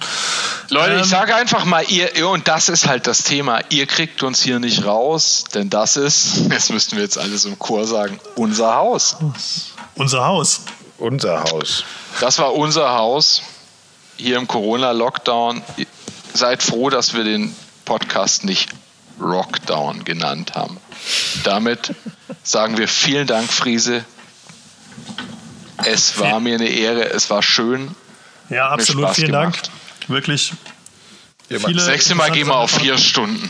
Ich, ich freue mich ja. auf viele Folgen und wenn das ja. alles mal vorbei ist, fände ich ja auch schon mal rein perspektivisch eine total gute Idee, daraus dann äh, ein, ein äh, wie heißt du was noch, ähm, wenn man früh morgens trinkt? Ähm, äh, Frühshoppen. Ein Frühshoppen. Frühshoppen ja. Ein Sonntagsfrühshoppen in der Frieda oh, ja. zu machen. Ja. Mega, bin ich der Erste, der da morgens um halb acht um die Tür, die Tür kratzt. Also in dem Sinne, ja. Ja. wir sind Sinne. raus. Das ist unser Haus. Bis nächstes Mal. Auf Wiedersehen.